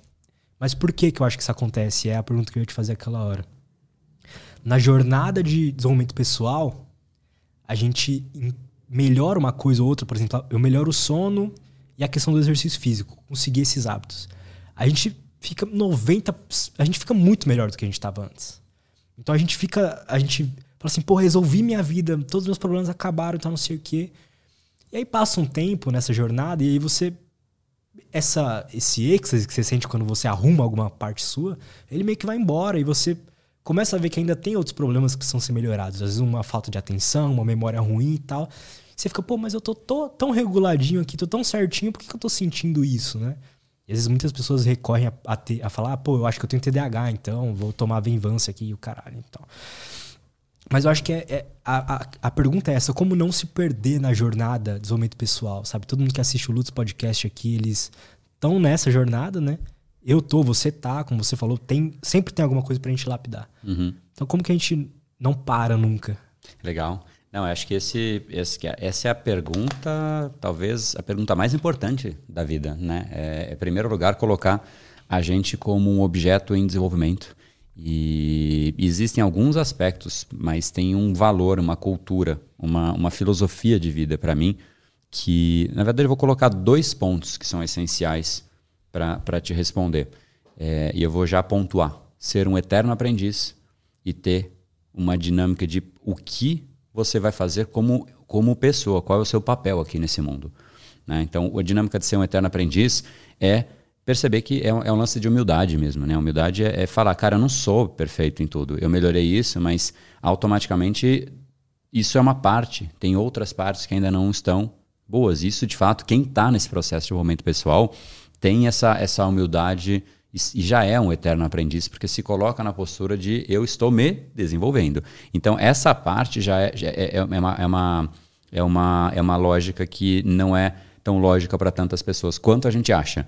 Mas, portanto, é essencial. Eu diria que esse, essa, essa dinâmica de ser um eterno aprendiz não só é importante, mas como torna, torna divertida a vida. Né? Porque você fala, está tudo pronto, entra na rotina. Virou rotina, tem até a expressão, caiu na rotina. E o cérebro ele se habitua com a coisa. Então aquilo que gerou estímulo deixa de gerar estímulo porque já é habituado. Então, é, inclusive, isso vale para fazer um parênteses aqui para coisas negativas, né? O açúcar, por exemplo, ou qualquer estímulo, a gente se habitua àquilo. Então, para ter a mesma dose de satisfação, a pessoa precisa de mais açúcar, aí mais açúcar, aí mais açúcar, e chega num ponto que ela, ela precisa de mais, é, num, num patamar que já começa a fazer mal para ela. Né? Então, é, é, muito louco essa, essa dinâmica de, de realmente a gente se saciar a cada vez com mais a gente se sentir menos, a gente dessensibiliza aquele estímulo, porque a gente se habituou a ele. Esse é um dos pontos. Então, ser eterno aprendiz é a primeira dinâmica. Mas tem outro processo que, inclusive, se a gente for pensar, ele vem da engenharia.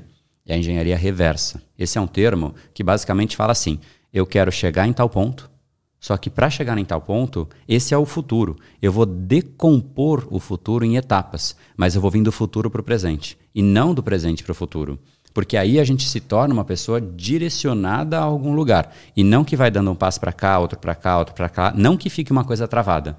Mas pelo menos a, a, o norte a gente sabe. E qual que é o norte?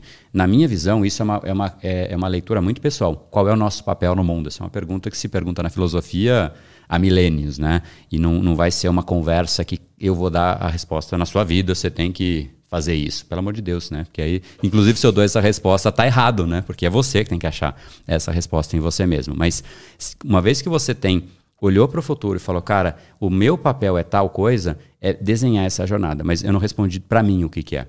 Eu entendi que a gente só sente utilidade da nossa vida quando a gente de fato gera valor. Quando você pega aquilo que eu comentei de você achar o seu talento e levar isso para mais pessoas. Então, eu percebo que o, o, o meu. o que eu faço pelas pessoas é sim tirar os padrões cerebrais, mas eu tenho um, um passo dois que a pessoa só descobre no meio da jornada, que é achar a parte dela e levar também para o mundo. Eu chamo isso de uma onda, né? Porque eu gero um efeito nela, que ela gera em outra pessoa, ela gera nela, que depois gera em outra pessoa e tal.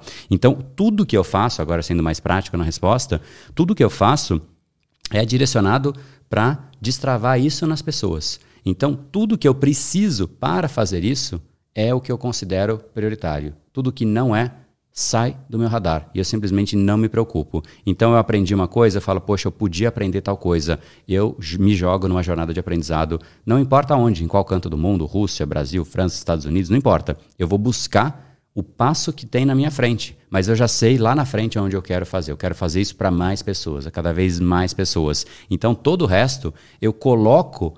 Lembra que a gente falou de juntar as coisas? Eu junto. Então eu juntei, por exemplo, a academia. Por que, que eu vou na academia? Na minha visão e a minha lógica, isso é muito particular, é para que eu tenha mais energia, mais saúde, mais vitalidade para fazer isso com mais intensidade. Por que, que eu ponho tanta energia quando eu vou fazer lives? É live todo dia. Quando eu vou fazer. O, o, a gente tem um canal no Telegram, é, é, áudio todo dia. Por quanto tempo? 365 dias. É porrada, é intensidade. Mas por que, que eu faço isso? Porque eu sou louco?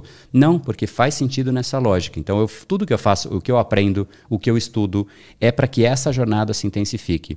Então, o que, que faz, resumindo, as coisas se amarrarem? É você amarrar. As coisas não se amarram sozinhas. Você olhar e falar, cara, isso é o que eu quero fazer, eu quero intensificar isso.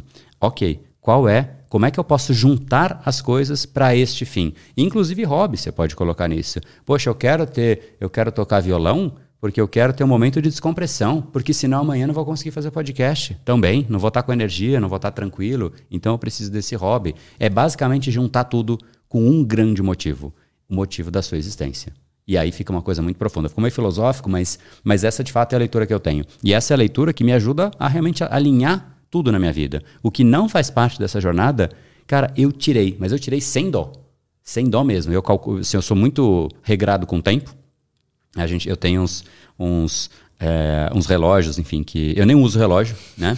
Mas eu tenho aqueles é, aquelas ampulhetas, eu brinco, uhum. né? É, eu, eu, boto uma ampulheta, vou fazer esse negócio aqui. Virou uma coisa meio excêntrica minha até. Então eu boto uma ampulheta, Pô, viro. legal isso aí, cara. É, é tipo fala. um pomodoro ali. É, exatamente. Só que é. físico. Físico. E, e eu não legal. fico com isso, porque, enfim, primeiro, é, é uma outra discussão, uma coisa mais de. Tem gente que põe relógio para aparência e tudo mais, carro, essas coisas, eu não ligo para essas coisas. É uma coisa que não, não combina com onde eu quero chegar, logo eu tiro. Né? Então, para mim, é, é, é, essa é a dinâmica. A gente só vai conseguir saber o que é prioritário quando tudo estiver alinhado numa direção única e a gente conseguir condensar a vida em algo que faz sentido e aliar tudo nessa mesma direção. Fica fácil, né? Você. Aquela coisa que te incomoda e você, você tá postergando você eliminar aquilo da sua vida, mas porque você ainda não tem o, onde você quer chegar, né? Não tem. E aí fica, aí fica louco, né? Porque você fala, cara, será que a pessoa não consegue dizer não? Né? É, surge uma oportunidade, ela, ai, será que sim, será que não? Aí surge o FOMO, né? O Fear of Missing Out, é o medo da oportunidade perdida. A pessoa não consegue dizer não. Cara, você fica desesperado, porque você, tudo parece bom. Mas parece bom para quem? Às vezes não é para você. Né? E a gente fica muito louco. Então, essa dinâmica para mim é uma linha reta que eu sei que não vai ser reta, mas na minha mente ela é reta. É, uma, é óbvio que você vai desenhar ela reta e vai acontecer um monte de coisa no meio do caminho, né? Tiroteio para cá, para lá, mas enfim, você toma vento de cá, igual avião, né? Vem turbulência, tur turbulência, ele vai para cá, vai para mas ele está indo, né? Ele tem a linha dele. Essa é a jornada. E, e unir tudo, acho que esse para mim é o grande, né? eu não gosto dessa palavra, mas é o grande segredo, né? De, de, de, de tornar a vida mais leve, porque você junta e faz sentido as coisas. Como é que é a sua rotina hoje? Uma rotina assim, um, um dia típico teu? Cara, vamos eu lá. adoro saber a rotina dos outros. Vamos eu lá. sempre aprendo algo interessante. Ela é meio intensa, tá? Mas vamos lá. Eu, eu geralmente eu, eu acordo né? E, e, tenho uma, a minha rotina matinal. A primeira coisa que eu faço é óbvio, eu vou lavo o rosto, vou no banheiro e tal. Aí eu tomo meu limão.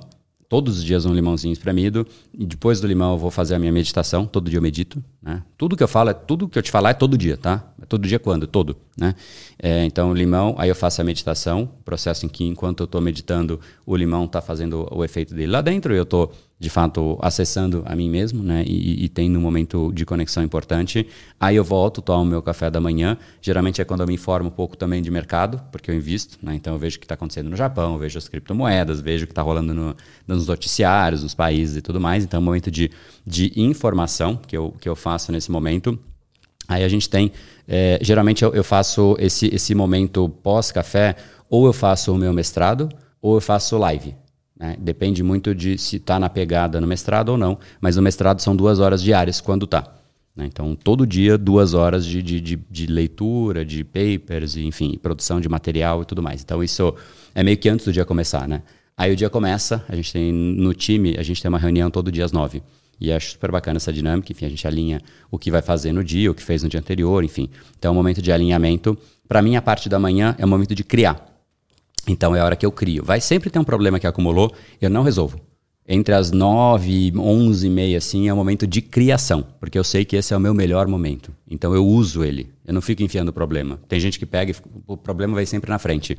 Ali é o momento mais crítico para mim. Então, 9 até umas 11 e meia eu estou criando e resolvendo aquilo que eu escolhi como importante. 11 e meia para meio-dia, eu resolvo as buchas. Né? Ah, tem um problema aqui, problema dali, enfim, saio resolvendo os problemas. Aí eu almoço, geralmente é, quando minha esposa está em casa eu, e eu também a gente almoça junto, é, eu estou começando a voltar a ir na academia nesse horário, mas isso varia um pouco, né?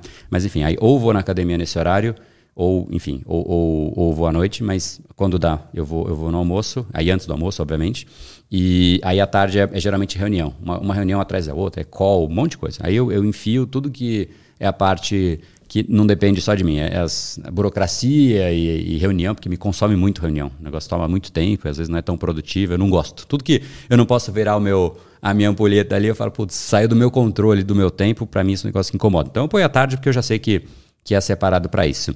Aí é, e geralmente aí eu, eu, estico médio, assim, né? Você sente uma oscilação de energia, assim, depois do almoço, à tarde?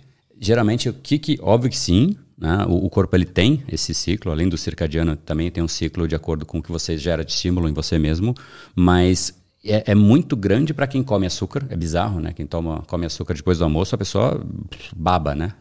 Tá, tá largada. Eu não tenho isso. Quem está do meu lado não percebe. Eu percebo, porque eu, eu, eu, sei me ler. Mas quem está do meu lado fala, mas esse cara é maluco, né? Ele não, não para nunca, a energia bizarra dele e tudo mais. Mas eu percebo uma queda assim. Então, corpo está processando, é natural, né? Não tem, é biológico essa, essa, essa, dinâmica. Aí à tarde eu faço, eu faço isso e eu me forço a parar às sete para ir na academia, quando eu não fui no almoço. Né? Aí eu, eu vou na academia. É um período que eu tô lá ouvindo sobre fechamento de mercado, né? Então eu, eu vejo o que, que rolou no dia e tudo mais, e eu faço, eu, eu absorvo conteúdo. Então eu ouço podcasts, eu vejo, eu ouço muito livro. Então esse é o momento que eu ouço coisas diferentes da minha vida. E eu ouço coisas muito diferentes. Às vezes eu estou aprendendo de bonsai, às vezes eu, eu umas coisas diferentes mesmo, para formar repertório, porque eu gosto de, de, eu sou curioso, né? Quero, eu sou ávido pela vida. Enfim, aí é, depois disso eu volto da academia, todo dia é, volto e, e, a primeira coisa é jantar, geralmente com a minha esposa também.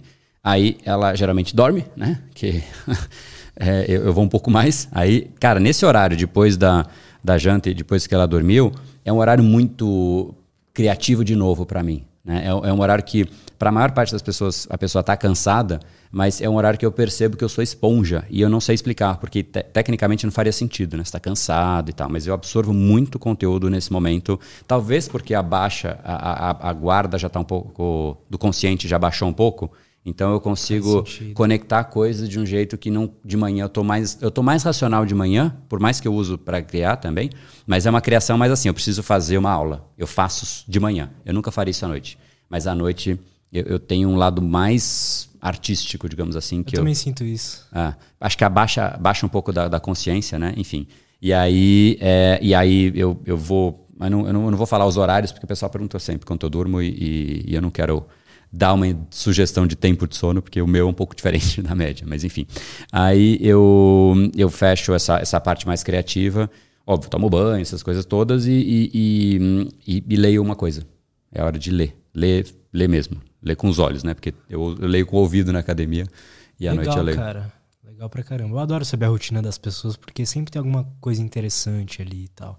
Legal te ouvir falar isso, porque tava, eu tava vendo muitas pessoas que depois, assim, chega perto da noite, elas ficam mortas, né? Elas não conseguem produzir mais nada ou pensar direito.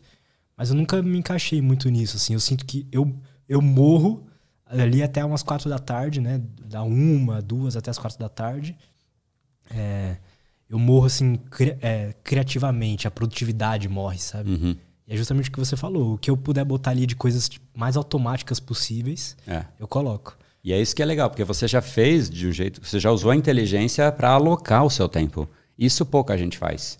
Para você é óbvio, mas para muita gente que está ouvindo, não é óbvio. A gente tem um ciclo de energia. Usar essa energia de um jeito inteligente é inteligente, né? O inverso não é muito. Total. Então, eu, não, eu não, não, presto muito de manhã, eu tô babando e tal, eu vou fazer a coisa mais importante? Não vai, não vai. Né? Então, a gente tem que ser bem estratégico nisso. Total, cara. De manhã eu também, eu fico bem... É, onde eu mais consigo fazer bem as coisas, assim, pensar e ser produtivo mesmo é de manhã. Depois eu vou pra academia, aí eu tenho geralmente uma hora depois que eu, vou, que eu volto da academia. Você tá melhor. Se almoçar, eu tô muito bem também, consigo é ficar muito produtivo. Mas isso é uma outra coisa. Dá uma quedinha de energia. Nessa queda, eu, como eu tenho liberdade de tempo e de escolher o que eu faço no meu dia, geralmente eu tiro uma férias mesmo de quatro horas ali. Eu não me. Eu tento não fazer nada, sabe? Uhum. A, não ser que tenha coisas que eu preciso ser feita. Aí eu coloco lá. Mas, em geral, eu tiro uma pequena férias ali de, de três horinhas onde eu não preciso estar tá produtivo. Boa. Excelente isso, né? Pô, todo mundo tiver férias todo dia, tá louco. Isso é bom demais. Mas aí eu não tiro férias nunca também, né? É, é, é prós e contras. Mas é Exato. é melhor, eu acho, né? Bom, depende. É, Escolha é. de cada um, né? É. Mas uma coisa que você falou que eu acho que é só legal pontuar, porque de repente é uma boa dica, e eu, eu uso isso muito. Quando eu sinto que a minha energia mental está caindo, eu vou para academia. Então a pessoa fala, pô, ele está cansado, o cara vai para academia. É isso aí mesmo.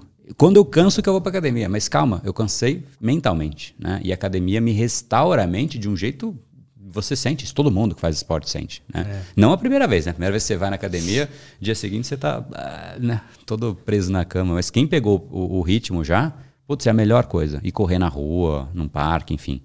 Total, cara. Eu, você é bem intencional com o seu tempo, né? Você. Eu vi que você não tem meio que um tempo livre, aleatório, assim, né, cara? Uhum. Você tem? Eu tenho, mas é difícil dizer que ele é, que ele é aleatório, porque mesmo o tempo aleatório, eu conectei com o meu objetivo central. Eu literalmente alinhei tudo a isso. Então, por exemplo, eu, eu saio com galera para conversar, final de semana, semana que vem eu vou fazer uma viagem mas é uma viagem de mastermind, a gente sempre estica e bate papo e vim, vira, vira a noite e tudo mais, é, mas é, é, sempre alinhado a pessoas que estão onde eu quero chegar, fazendo aquilo que eu quero fazer. Então eu me, alinhe, me aliei a isso. O tempo que para mim é mais aleatório é, é, quando de repente eu quero meditar, é o momento que eu não coloco nada, é só meditar mesmo. Quando eu vou correr, é o momento que eu deixo a mente livre, tipo, meu, flui, porque é a hora de. É uma forma de meditação, eu chamo, né? Conectar com as pessoas que eu curto e momento família. Esses momentos eu não faço nada. Então, todo, todo domingo eu almoço com meus pais, sempre eu tô jantando, almoçando com a minha esposa, eu tô lá. Mas você coloca esses momentos porque você sabe que faz bem para você, né? É. Aleatório, aleatório, não tem. Isso não tem. E não sinto falta nenhuma, cara. Na real, até tem uma. Essa é uma. Talvez gere uma uma, uma leitura para algumas pessoas que é diferente. E tá tudo bem. Né? Mas para mim, a diversão diz muito sobre o que é a pessoa. Tem gente que usa a diversão para se destruir. Né? Você fala, pô, eu vou pra balada e, meu, quero bah, me destruir. Se você for olhar, as pessoas. A, a, diversão ela acelera quem é a pessoa. A vida dela já não tem uma vida que ela curte, ela já está se destruindo. Ela se alimenta mal, a vida ela não curte, o trabalho ela não gosta, ela já está se destruindo. Verdade. Aí a diversão vai lá e acelera. Quem está crescendo, você não consegue pegar um cara que você fala, meu, eu admiro demais, tá? Sei lá, pega um cara da Forbes aí, que, pô, sei lá, um, um Steve Jobs, que já foi, né, enfim, ou um Bill Gates, você fala, meu, esses caras se traçalhando na balada. Não dá para imaginar, conceber. Porque eles têm, né, o, o, a, a, diversão deles é, é, é muito provavelmente alinhado a conviver com as pessoas que faz sentido. Então, a diversão acelera quem você já é. Essa é a minha leitura minha sobre o que é a diversão. Pô, é muito interessante isso. É, é, legal usar isso como bússola, né? Se você vê que sua como é que tá sendo a sua diversão, você tá chegando sexta-feira, você vira a noite, sei lá, bebendo ou jogando. Tem uma pista aí. É. E se a diversão é aleatória também. Não que a gente não possa ter momentos aleatórios. É óbvio que pode. E existem momentos que eu falo, puta, eu tô. E é bizarro isso, porque eu sou muito regrado com o tempo, mas eu tenho uma parada meio excêntrica que, assim, eu controlo muito o tempo, mas, puta, eu vejo que tá um pôr-do-sol fenomenal. Eu paro tudo e fico só olhando. Né? Eu vejo um passarinho numa árvore, eu paro e fico olhando. Então tem algumas coisas que conectam, mas conectam fundo comigo, conectam com a minha essência. Mas eu não fico, tipo, olhando Instagram e vendo o que vai vir, o que vai vir, o que vai vir. O que, sabe? Isso, isso, isso para mim gera ojeriza mesmo, assim, me, me faz mal. Eu sento pra. Às vezes eu fico no sofá lá, tá lá o Netflix ligado. Meu, o negócio começa a me sugar. Sabe, tipo, o loop que te eu prende com o próximo bem, capítulo. Pelo amor de Deus, aquilo me dá, de verdade, me incomoda. Né? Tem gente que fala, eu tô curioso para ver o próximo. Putz, eu tô querendo fugir. O negócio tá doido, do diabo me prendendo aqui, sai fora. É uma fonte de sofrimento, né? Eu percebi isso com o celular. Eu tô, esse, ontem mesmo, eu tava é, esperando o meu colaborador terminar um negócio lá. Aí nisso eu falei, ah, não tem o que fazer aqui, só tô acompanhando o cara. Abri e fui lá vendo Reels, né? No Instagram. Fiquei lá, igual um zumbi. Ele falou que ele tava me olhando já uns 5 minutos e eu não tinha nem piscado direito, sabe? É tipo o cachorro com aquela TV Aí... do, do, do né? e tem, tem aquela imagem, não sei se você já viu, assim, artística do pessoal usando o celular e o celular sugando a uhum. pessoa, assim. Você se viu nisso, né? É, eu me senti dessa forma. Falei, caralho, que coisa bizarra. E ó, te fez mal. Sim. Da próxima vez, você vai olhar e falar, puta, já não vou nem ficar, não vou nem entrar. Então o cérebro já recebeu um estímulo. E esse estímulo é diferente de quem fica e não sente esse estímulo. Então você já criou um, um caminho para um novo padrão. O cérebro percebeu que isso não te gerou prazer.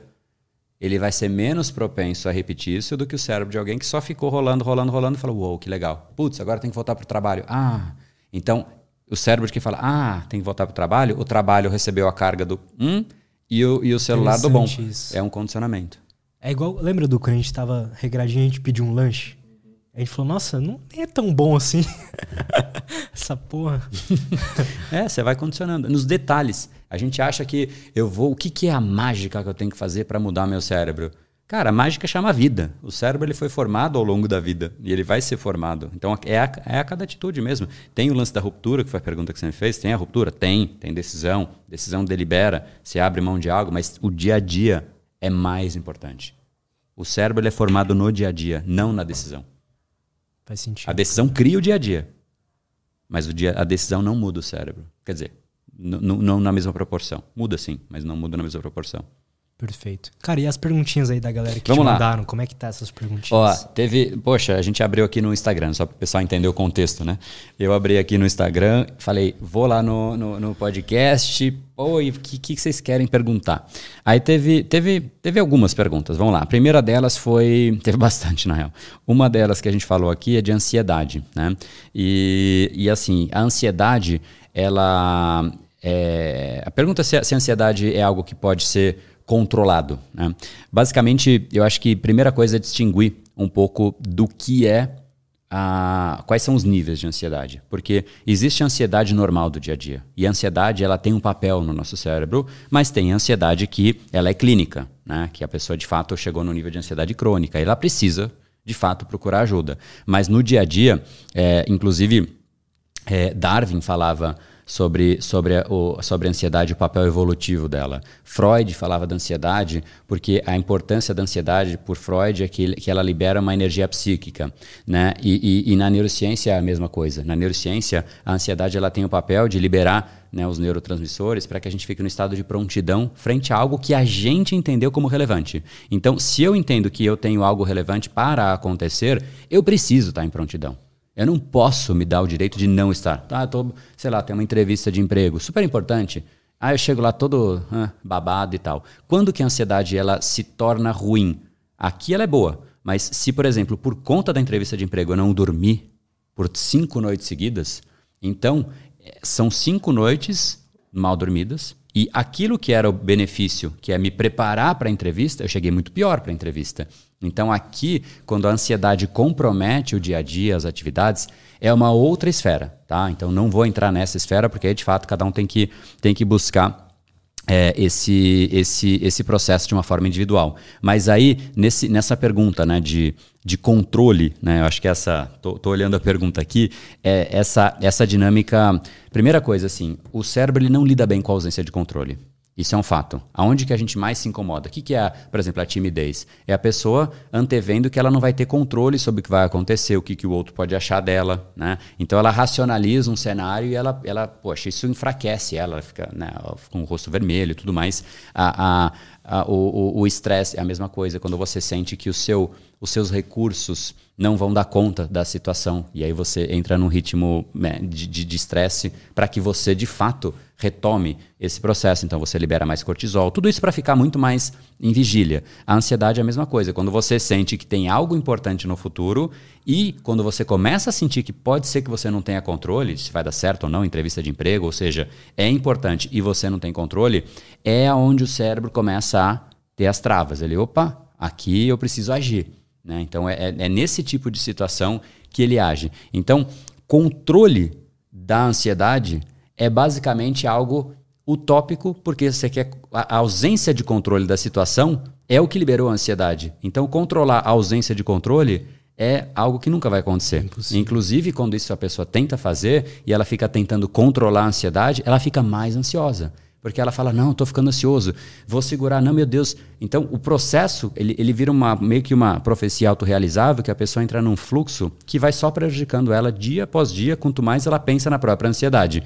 Então, controlar a ansiedade não vai acontecer querendo controlar a ansiedade. O que a gente tem que ter é muito mais, primeiro, uma leitura de que a gente não controla o mundo, e eu, e eu tenho uma, leitura, uma filosofia de vida que é enjoy the ride, né? tipo, curta a jornada. Tipo, o surfista ele não quer controlar a onda ele entende que a onda vai estourar, vai ser diferente do que. Mas ele gosta por isso. Porque se ele controlasse a onda, não ia ter tanta graça. Então, é primeiro, é adotar uma abordagem na vida que a gente não vai ter controle. E entender que é assim mesmo. Então, o antídoto para a ansiedade é muito mais ligado a, a, a, a uma talvez a autoconfiança, né? A pessoa fala, cara, eu não vou controlar a situação, mas eu me preparei, eu fiz o meu melhor, eu estou confiante em mim mesmo. Então, é uma dinâmica de saber os seus próprios valores, saber no que você é bom. E aí você tem muito mais segurança das situações. Mas controlar a situação, não tem como, né? Então, controlar a ansiedade, respondendo aí, não sei se você quer agregar alguma coisa, mas a gente não consegue fazer esse controle. Eu sinto muito isso também. É, existe uma existe uma ansiedade funcional e a disfuncional, né, Exato. cara? Eu quando eu tentava controlar minha ansiedade, eu talvez existe uma forma de controlar entre aspas que é se você se concentrar mesmo e respirar e tal, você para de estar de tá ansioso naquela situação específica. Mas usar isso o tempo inteiro e para sempre que você sentir ansiedade, não, não é usar ela, não é controlar de forma inteligente, eu acho. Uhum. Porque você pode, numa ansiedade que poderia estar sendo funcional para você, como por exemplo, pô, eu tô ansioso aqui porque sei lá, esse mês aqui eu não, não, trabalhei muito bem, eu preciso pagar as contas e tal, não sei o que, calma aí, deixa eu controlar minha ansiedade. Aí você vai lá e controla. Pô, uhum. essa ansiedade ia ser essencial para você Total. nesse Resolver. mês, sabe? Resolver o mês. Exato. Então, às vezes, tem a funcional e a disfuncional. Mas isso que você falou é uma técnica, não de controle da ansiedade, mas de quebrar o padrão dela. Romper padrão é muito bom. Quando você entra, tipo, numa discussão, a discussão te leva a mais discussão. Quando você chega num ponto, você nem sabe mais o que você está discutindo, você só quer ganhar. Custe o que custar. Você quer matar a pessoa já, né? Mas você já nem lembra mais por que começou. Então, às vezes, a ansiedade é isso também. Você vai entrando no fluxo e quebrar o padrão. Ah, eu vou meditar. Você quebrou o padrão. Quebrar o padrão é sempre uma excelente dinâmica para o cérebro quando você percebe que está te prejudicando quebra o padrão, porque ele meio que se reforça constantemente, vai crescendo e crescendo e crescendo. Agora esse outro ponto que você falou, eu faço, eu fazia, agora faço um pouco menos, mas acompanhamento mais individual com pessoas. E aí, como é uma coisa muito mais seletiva, eu pego pessoas de altíssima performance, às vezes um, um presidente de uma empresa, às vezes um trader, às vezes um esportista. E tinha um cara que era esportista, é um atleta de, de, de, altíssima performance, só não abro os nomes, né? Mas é um cara que ganhou múltiplos troféus né, em nome do, do nosso país. E, e ele tinha essa ansiedade. O cara medalhista, que tem ansiedade. Né? O palestrante mais fera tem ansiedade. E aí a gente fez um processo de ressignificação da ansiedade mesmo. Porque a ansiedade ela é simplesmente um sinal de que o corpo entendeu que é importante. Fique feliz, porque se ele não tivesse entendido, você ia entrar lá na, na, na enfim, no esporte que for, totalmente despreparado. Né? Seu corpo não ia estar no estado de espírito, né? no estado é, físico adequado. Então a ansiedade é: estamos pronto, vamos pro game. Se não sentir, fica preocupado. Mas se você sentir, é um excelente sinal. Pô, mudou tudo para ele, porque ele estava numa dinâmica que prejudicava demais. Então, ansiedade né, pode ser ressignificada como um sinal, um sinal de que estamos alinhados, vamos para cima, Total. até o limite de não ser disfuncional. Né? Então, sempre é importante fazer essa ressalva, porque a ansiedade é uma doença mental quando chega num ponto, né?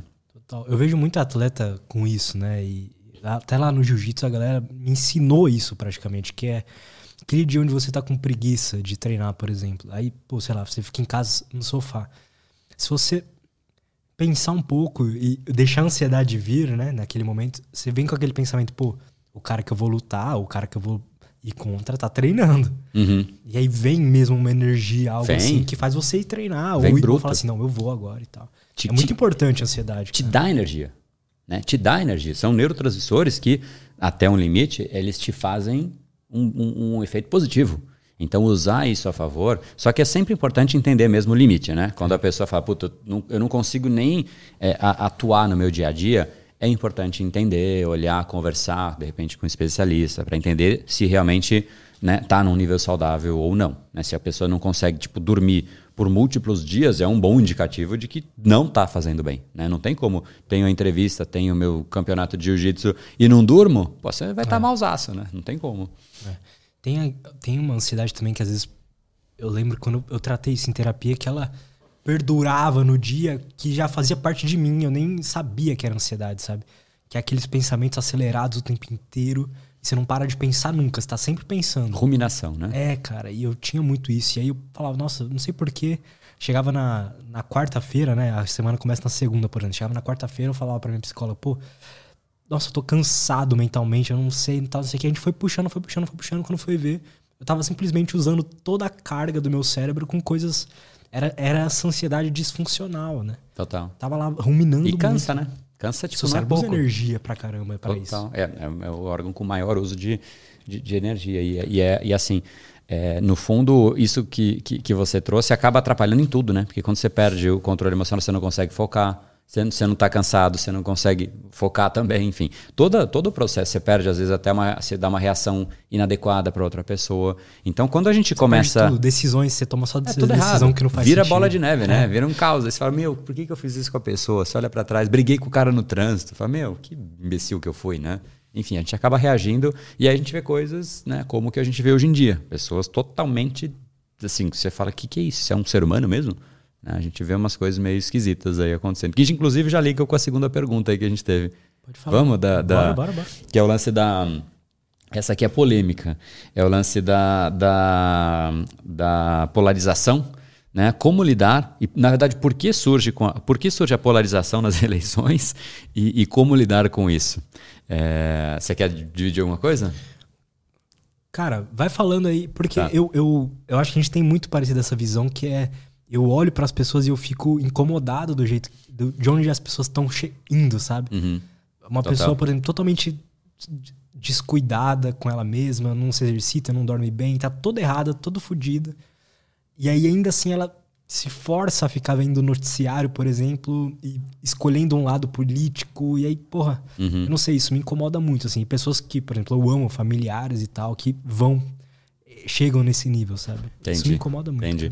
É, eu acho que assim, primeiro, sem, acho que é importante não desmerecer a política. Né? É, ela tem um papel essencial em todo o país. A política é essencial, ela tem o papel dela. Assim como outras coisas. Aí tem muita gente que hoje está colocando é, a política como a única coisa. E às vezes o que a pessoa construiu ao longo da vida inteira, tipo relações, amizades de décadas, a própria família, tá gerando uns conflitos é, que, que assim, é, é, é até assim, triste de ver, né? Um filho brigar com o pai pelas redes sociais de forma pública, sabe? Tipo, não é normal, né? Assim, a gente começa a perceber que às vezes a gente, por conta de uma causa, de algo que a gente defende que é fenomenal, acho que a gente tem que levantar bandeiras e defender causas, total, né? Mas a gente começa às vezes a reagir de uma forma que talvez daqui a um, dois anos a gente fala, não devia ter feito isso. né? A gente mesmo vai olhar para a nossa própria conduta e falar aonde foi que a gente errou. E aí eu acho que vem a pergunta do porquê que isso se forma. Eu acho que o grande ponto, se a gente tem um. Enfim, eu não vou entrar nisso porque é um documentário super grande que a King's College, né, que é o, o- o- onde, onde é, o mestrado de neurociência né, que, que eu faço, é, tem um estudo muito legal sobre formação de crenças. E, e no fundo, é assim, só para resumir o, o documentário, porque é uma experiência que foi feita num grupo. Ou vou contar, não sei se você quer, se você quiser que eu conte, eu conto. Conta, cara. É de, uma, é de uma, um experimento que foi feito com um grupo de pessoas que acreditava que o mundo ia acabar. Né? Então, essa era a crença total desse grupo de pessoas. Não lembro exatamente qual, qual era o dia. Mas teve um, um ano X aí, sei lá, não vou lembrar o ano, mas que tipo foi dito que o mundo ia acabar. E teve um grupo que realmente acreditou nisso piamente, a ponto de vender tudo, vender e gastar o dinheiro. Então a pessoa não tinha mais o dinheiro, não tinha mais é, é, onde ficar, não tinha nada. Tipo, vender, porque você fala, o mundo vai acabar, e se acredita nisso, qual é a conduta lógica? Carpe diem, né? Vai aproveitar, vai curtir, vai se divertir e tal. Então, tinha um grupo que tinha essa crença. Né? Pô, começou a acreditar, né? uma pessoa começou a acreditar, começou a formar um grupo, começou a formar um grupo, aí a pessoa começa, por fazer parte do grupo, ela começa a receber estímulos, né? que é um pouco do que as redes sociais hoje fazem. Né? Você começa a ter contato com aquilo que você vê e você vê mais daquilo que você acredita, então você acredita mais, aí vê mais daquilo, vira uma bola de neve, que o mundo é só aquilo, é uma bolha. Né? Enfim, aí esse grupo começou a acreditar que isso é o real, é a única realidade. E eles tentavam contar para todo mundo, placas para cá, placas para lá, o mundo vai acabar, o mundo vai acabar. E aí o pessoal da King's College, o time de neurociência, que eu acho fascinante, foi inclusive o que me moveu a, a ir atrás desse, dessa instituição, o tanto de ebulição em pesquisa. É uma pena que a gente não tem tanto assim aqui no Brasil. Lá é muito forte isso. Né? Não que não tenha, mas lá é, é bizarro a intensidade de pesquisa de tudo. Né? Enfim, aí eles viram que isso estava acontecendo e queriam, vamos, podemos medir o seu cérebro, entender o que estava acontecendo. Aí começaram a medir, acompanhar o que estava acontecendo no cérebro desses participantes desse grupo e, e aí basicamente o os dias foram acontecendo, né? Foram- foi, o dia foi chegando, o dia do fim do mundo. Né? O dia foi chegando e a crença foi só aumentando e aumentando e aumentando e aumentando destas pessoas, a ponto de eles começarem a vender suas casas, começarem a vender e perder, tipo, perder não, usar o dinheiro. Então eles chegaram num ponto em que agora é só esperar o mundo acabar, né? E o problema é quando você põe uma data, é que a data chega, né? Vale para casamento, vale para tudo, né? Você põe a data, ela chega. Se, se tiver tudo bem, né? se não, alguma coisa aconteceu. Mas aí a data chegou. No dia que chegou essa data, eles todos foram para casa falar, não, a gente, a gente vai ficar na casa da minha família, eu vou na casa do outro, porque às vezes a minha já vendi, enfim, eu quero estar junto com a minha família. Esse é o dia que, né, é isso que eu quero. E aí eles se reuniram. Aí o dia seguinte, o mundo não acabou. Aí foi lá o instituto de pesquisa, a galera da, da pesquisa conversar, falar, mas e aí o mundo não acabou? Né? Começou primeiro com o chefão do grupo, né, o que, que, era o líder. E, e aí o cara não queria receber ninguém. Ele não, não queria entrevistar, falar, dizer nada, não queria se pronunciar. Todo mundo sumiu. Deu um, dois, três. Acho que foi no quarto dia que eles meio que voltaram ao mundo, assim, para abrir, sair de casa, né? E tipo, o mundo não acabou. Aí conseguiram conversar com as pessoas. E, e eu, eu, vou explicar porquê que eu tô falando dessa história toda, mas nesse momento, quando eles começaram a entrevistar, primeiro eles tentavam justificar o injustificável. Mas o mundo não acabou, né? E aí? E agora? Como é que é? Né? Eles, não, é que o mundo acabou. Não, não acabou o mundo. Tipo, tá aqui o mundo. Acabou o mundo do jeito que era. Foi uma mudança e uma inflexão. Alguns diziam que Deus fez, outra, outros, não, é uma mudança de pensamento. Aquilo do jeito que era não é mais. Então eles continuaram tentando achar a lógica, mesmo quando era cristalino que o mundo não tinha acabado. Tipo, tá aí o mundo, né? Tá aqui a pessoa ainda assim tenta justificar a crença tão forte que é a crença. Esse é o processo, e agora eu vou explicar, mas esse é o processo de formação de crença. Ele é tão grande que a pessoa justifica até com ausência de completa evidência daquilo. Então a pessoa fica apegada, porque a última coisa que ela quer é ter dissonância cognitiva. Dissonância cognitiva é quando você tem uma crença quebrada, te faz mal, te faz se sentir idiota, estúpido. Você fala, meu, eu não acredito que eu acreditei nisso, né? Enfim, então qual que é a dinâmica? A, a, teoria discutida nesse, nesse documentário, inclusive, é como se fosse uma, uma pirâmide. Né? Então, pensa, pensa no formato piramidal e a pessoa está nesse estágio superior aqui em cima. Ela não decidiu nem pelo lado A e nem pelo lado B. Ela está no ponto zero. O ponto zero é em cima. A primeira coisa que ela vê é uma primeira informação que diz que um lado é o certo. Que isso é o que vai acontecer, ou que isso não vai acontecer, o que esse é certo, esse é errado e tudo mais. Qualquer crença que seja. Essa crença, esse primeiro estímulo inicial, pequenininho, ele é reforçado. Por quê? Porque aí o cérebro fala, poxa, nossa, o mundo pode acabar. Aí ela começa a procurar informações de que o mundo realmente pode acabar nas informações existentes. E aí o cérebro busca, é um viés cognitivo esse, a gente buscar aquilo que reforce a nossa crença. Aí ele começa a reforçar a crença. Só que aí, o que lá em cima era algo que, putz, ela podia acreditar em qualquer uma das duas coisas, começa a se intensificar e se distanciar do ponto central, e aí fica quase impossível, se não impossível, voltar pro outro lado. E aí chega num ponto tão extremo que ela tá num eixo ali que, cara, por mais que se prove por A mais B, ela usa o argumento do outro para dizer o que a gente está vendo hoje. Ah, não, é lógico que isso não é real. É fake isso. Não, mas isso estão implantando, é uma mentira, é, é a imprensa, é o isso, é o governo. Aí a gente vê dos dois lados. É, é um processo de, de loucura que a pessoa usa a ausência de lógica para criar uma nova lógica e acredita naquilo. Então a pessoa, às vezes, não é nem que ela está criando um fake, ela está acreditando naquele fake. Então é muito louco combater fake news, porque sim, tem alguns que são mal intencionados, mas tem alguns que estão realmente vivendo aquilo. É a mentira que a pessoa vive. Então isso.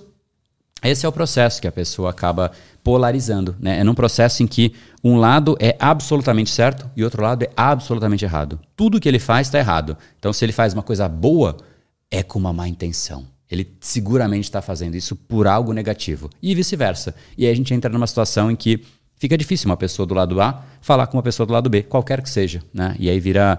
A gente começa a ver pai brigando com filho. Né? Então, isso acontece porque o rótulo do lado A e o rótulo do lado B fica mais forte do que aquela camada que a gente falou, né? O valor do indivíduo, valor de vida, valor de família, valor de liberdade, valor, qualquer valor que o indivíduo tenha, poxa, quais são os valores que você tem na sua vida? Valor de crescimento, valor de liberdade, aqueles que você fala, isso aqui eu não negocio, começa a ser negociado. em prol de um rótulo, de tanto que a pessoa reforçou. E aí a gente vê esse negócio que a gente está vendo aí, que é meio né, triste de ver, mas é o que é. É o que temos. É, na minha opinião, vem uma. É, é, é, isso, é falta uma. É como se tivesse um. O princípio da vida dela tá errado, no sentido de que A política é importante, sim, é, mas ela, na minha opinião, ela é de longe o que vai resolver todos os seus problemas, sabe? Ah, sim, o protagonismo, né? Se a pessoa, quando ela põe muito longe, a solução vai estar tá no outro. Mas a, sol a, solução é o político X ou Y ah. para mudar a vida dela, eu acho que aí ela já se enganou demais. É, tem que trazer mais, mais, mais próximo possível para você. Né? Esse, inclusive, na psicologia, o nome disso é locus controle né? É assumir as pessoas. Lembra que eu falei do teste do marshmallow? As crianças têm o locus controle nelas. Locus controle nada mais é de aonde você sente que está o controle. Tem gente que não passa na prova e fala: ah, esse professor maldito não botou, colocou uma pergunta que não, ele não ensinou e põe a culpa no professor. Na próxima prova, ele vai irritado com o professor. Não vai ter estudado, enfim, talvez, sei lá o que, que ele fez, mas ele vai, já vai com energia ruim. O outro, que tem um locus controle interno, ele fala: Cara, sabe de quem foi a culpa? Minha. Eu não estudei. Aí o que, que ele vai fazer? Ele vai estudar. A conduta de quem assume a culpa é melhorar a si próprio. A conduta de quem coloca a culpa no outro é brigar, reclamar, se incomodar, xingar né? e tudo mais. Então, o locus controle é, é, de fato a característica mais importante de todas que a gente for avaliar num, num indivíduo de, de, de, sucesso, né, de performance. Seguramente ele tem o locus controle para dentro dele, porque ele sabe que ele tem que melhorar. É isso que não está certo, é isso que eu vou fazer. Então, sim, a política é importante. Né? Existe um elemento de, de viés, de causa, de o que eu acredito como poxa, eu defendo isso pelo meu país, né? Isso é bacana, isso é bonito, mas, mas é essencial o cara trazer para ele, né? Achar que qualquer político que seja vai resolver tudo, né? não vai, não vai, porque o político tem seus, suas prioridades ali também. Mas enfim, né? Total, Assunto cara. política acho que foi, né? é isso. Total, cara. Eu tenho um pouco de aversão à, à política, assim. Eu não sinto que ele. É, sei lá. Pago muito imposto e. Você é apolítico. tá bom. Tipo não, tem, a minha visão é que é importante. Mas, enfim, é, eu acho que é isso também. A gente tem que fazer, independente da política, a gente tem que fazer a nossa parte. E aí é nisso que a gente precisa. É uma fonte muito grande de sofrimento você se preocupar com coisas que não estão no seu controle. Acho que essa é a questão, assim. Uhum, total. Total. Né? É, isso, é, isso inclusive é o princípio do estoicismo, né? Total. né? Estoicismo é aquilo, pô, tá acontecendo um monte de coisa. Onde eu vou direcionar a minha atenção, minha intenção e meu foco, né? É aonde de fato você tem controle. Perfeito. Tem mais alguma pergunta aí, cara? Tem uma de foco aqui. Você tinha falado isso é também, boa. né? Você Essa... tinha falado que a gente não não perde foco. Aume aumentar o foco, né? A gente não perde o foco, a gente só precisa direcionar ele. É. Como é que é isso? Tem duas, tem duas. A pergunta é isso: é como é que eu aumento meu foco? Né? Inclusive é isso. Na verdade, acho que esse é o primeiro ponto, né? O foco, a gente não perde o foco, né? Ah, perdi meu foco. Como assim eu perdi o foco? O cérebro foi, direcionou a atenção para um outro lugar. Isso significa que esse outro lugar teve mais estímulo. Né? O cérebro busca aquele estímulo mais saliente, mais instigante. Então, se você tem um barulho, se você tem uma pessoa né, sexualmente interessante, porque o sexo atrai é, uma coisa colorida, sei lá, né? a, a, a, gente, a gente vai direcionar a nossa atenção para aquilo. Então, esse já é o primeiro ponto. Então, se você quer ter mais foco, a primeira coisa é blindar o seu foco em primeiro lugar. Né? Protege. Antes de de falar, né, eu quero aumentar, porque dá sim para aumentar, dá, dá para aumentar o foco. Mas antes de querer aumentar, é igual você pegou a água aí, né? Eu, eu, quero, eu quero pôr mais água aqui. Mas se tá furado aqui, não adianta. Você vai pôr água até o que você quiser, mas vai continuar o mesmo tamanho de água ou nunca, né? Você vai encher porque talvez não tenha nada nunca, porque sempre vai pôr e vai sair. Então, a primeira coisa é proteger. Né? E proteger é exatamente isso. É, é, é, é de novo, volta para aquela dinâmica toda de ressignificar, ver sentido nas coisas, ver que de fato o que você faz tem conexão, algo que te gera motivação, que tem um sentido naquilo que você está fazendo, enfim. Aí o cérebro vai aprender né? Ele, ele vai se prender, vai, é, eu chamo de foco a capacidade de manter a atenção aderente àquilo que você se propõe a fazer. Então é prender a atenção. Né? Tudo que não é, é, é, é tudo que, enfim, depois, depois eu volto, né? me lembra dessa daí. Uhum. Mas enfim, é, a, a, primeiro, é, primeiro é manter aderente, é que senão eu perco o fluxo da, da, da, segunda etapa. Então, primeira coisa é manter o foco preso aqui. Agora, depois que você. Óbvio que vai o foco pode ir um pouquinho para lá, um pouco para lá, mas é voltar. Né? O foco é muito mais sobre a velocidade de retorno do que a ida. Porque a atenção vai para lá, mas eu volto. Né? Então isso significa que eu estou focado aqui. Não é porque foi para lá que eu não estou focado. É porque se eu fiquei lá, eu não estou focado. Então é muito mais sobre a volta do que a ida. Agora, o segundo aspecto é, dá para fortalecer sim o foco. A gente tem treinamentos, inclusive, para isso. O fortalecimento do foco, a gente tem um mecanismo no cérebro, que é um mecanismo atencional. E ele comporta né, as coisas que a gente consegue colocar na, no cérebro que estão acontecendo agora. Então é como se fosse a memória RAM do computador, sabe? Lembra naquela época, acho que agora é, mudou um pouco a dinâmica do computador. Tinha o, o, disco rígido, que não é mais disco rígido, que agora é flash, né? Que, que ficava rodando armazenava coisa ali de, de, longo prazo, mas tem uma memória de curto prazo ali, que é a memória RAM. Então, quanto melhor a memória RAM, mais coisa o computador consegue fazer ao mesmo tempo. Mas o nosso cérebro é, não consegue fazer tantas coisas ao mesmo tempo assim. Ele consegue até juntar uma coisa com outra, mas quando você começa a fazer muita coisa, multitasking, você está destruindo na verdade, aquela capacidade que você tinha. Você divide, mas sobra menos. Né? Igual você ter um computador e você abrir 900 abas. Primeiro que você não acha, e segundo que o computador fica carregadíssimo. Então dá para desenvolver, existem. É um pouco mais complexo, mas dá, tem treinamentos para isso, como a gente pode fazer para fortalecer. Mas não adianta falar disso se antes a gente não, não blindou. Né? E, e eu falei sobre tração, né? sobre manter a atenção aderente. Aí o ponto que eu falei para voltar é que tudo que não é, é tudo que não é tração é distração.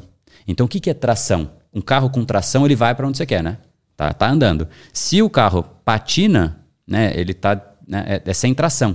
Então ele não sai do lugar. A distração faz a gente não ir para onde a gente quer. Então às vezes a gente rotula como eu estou focado, estou organizando aqui um monte de coisa, mas a organização não é o elemento que vai te ajudar a chegar onde você quer. Não te dá atração. Não que a organização não seja importante, mas tem gente que começa a falar, ela procrastina organizando a mesa. Ela fala, eu tinha que fazer aquilo, não, mas deixa eu arrumar aqui antes. Aí eu arrumo, ah não, agora eu vou fazer aquela outra coisa. Deixa eu arrumar os arquivos aqui, deixa eu arrumar as fotos no celular. E vai arrumando, arrumando, arrumando porque isso parece produtivo, mas não é.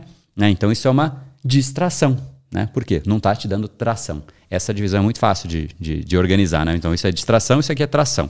Beleza, organiza. Eu, se você só vive tração, você vai muito mais longe. Né? É pensar num carro. Carro sem tração vai acelerando e não vai. Enfim, então esse é, o, esse, é o, esse é o fluxo do foco aí. Total. E qual que é aquele, aquilo que você pediu para eu te lembrar? O que, que era? Não, era isso, de, ah, da atração tá. e distração. Beleza. Que eu falei, puta, eu vou só responder o caminho 1 e 2, né? Primeiro blindar e depois, e depois expandir.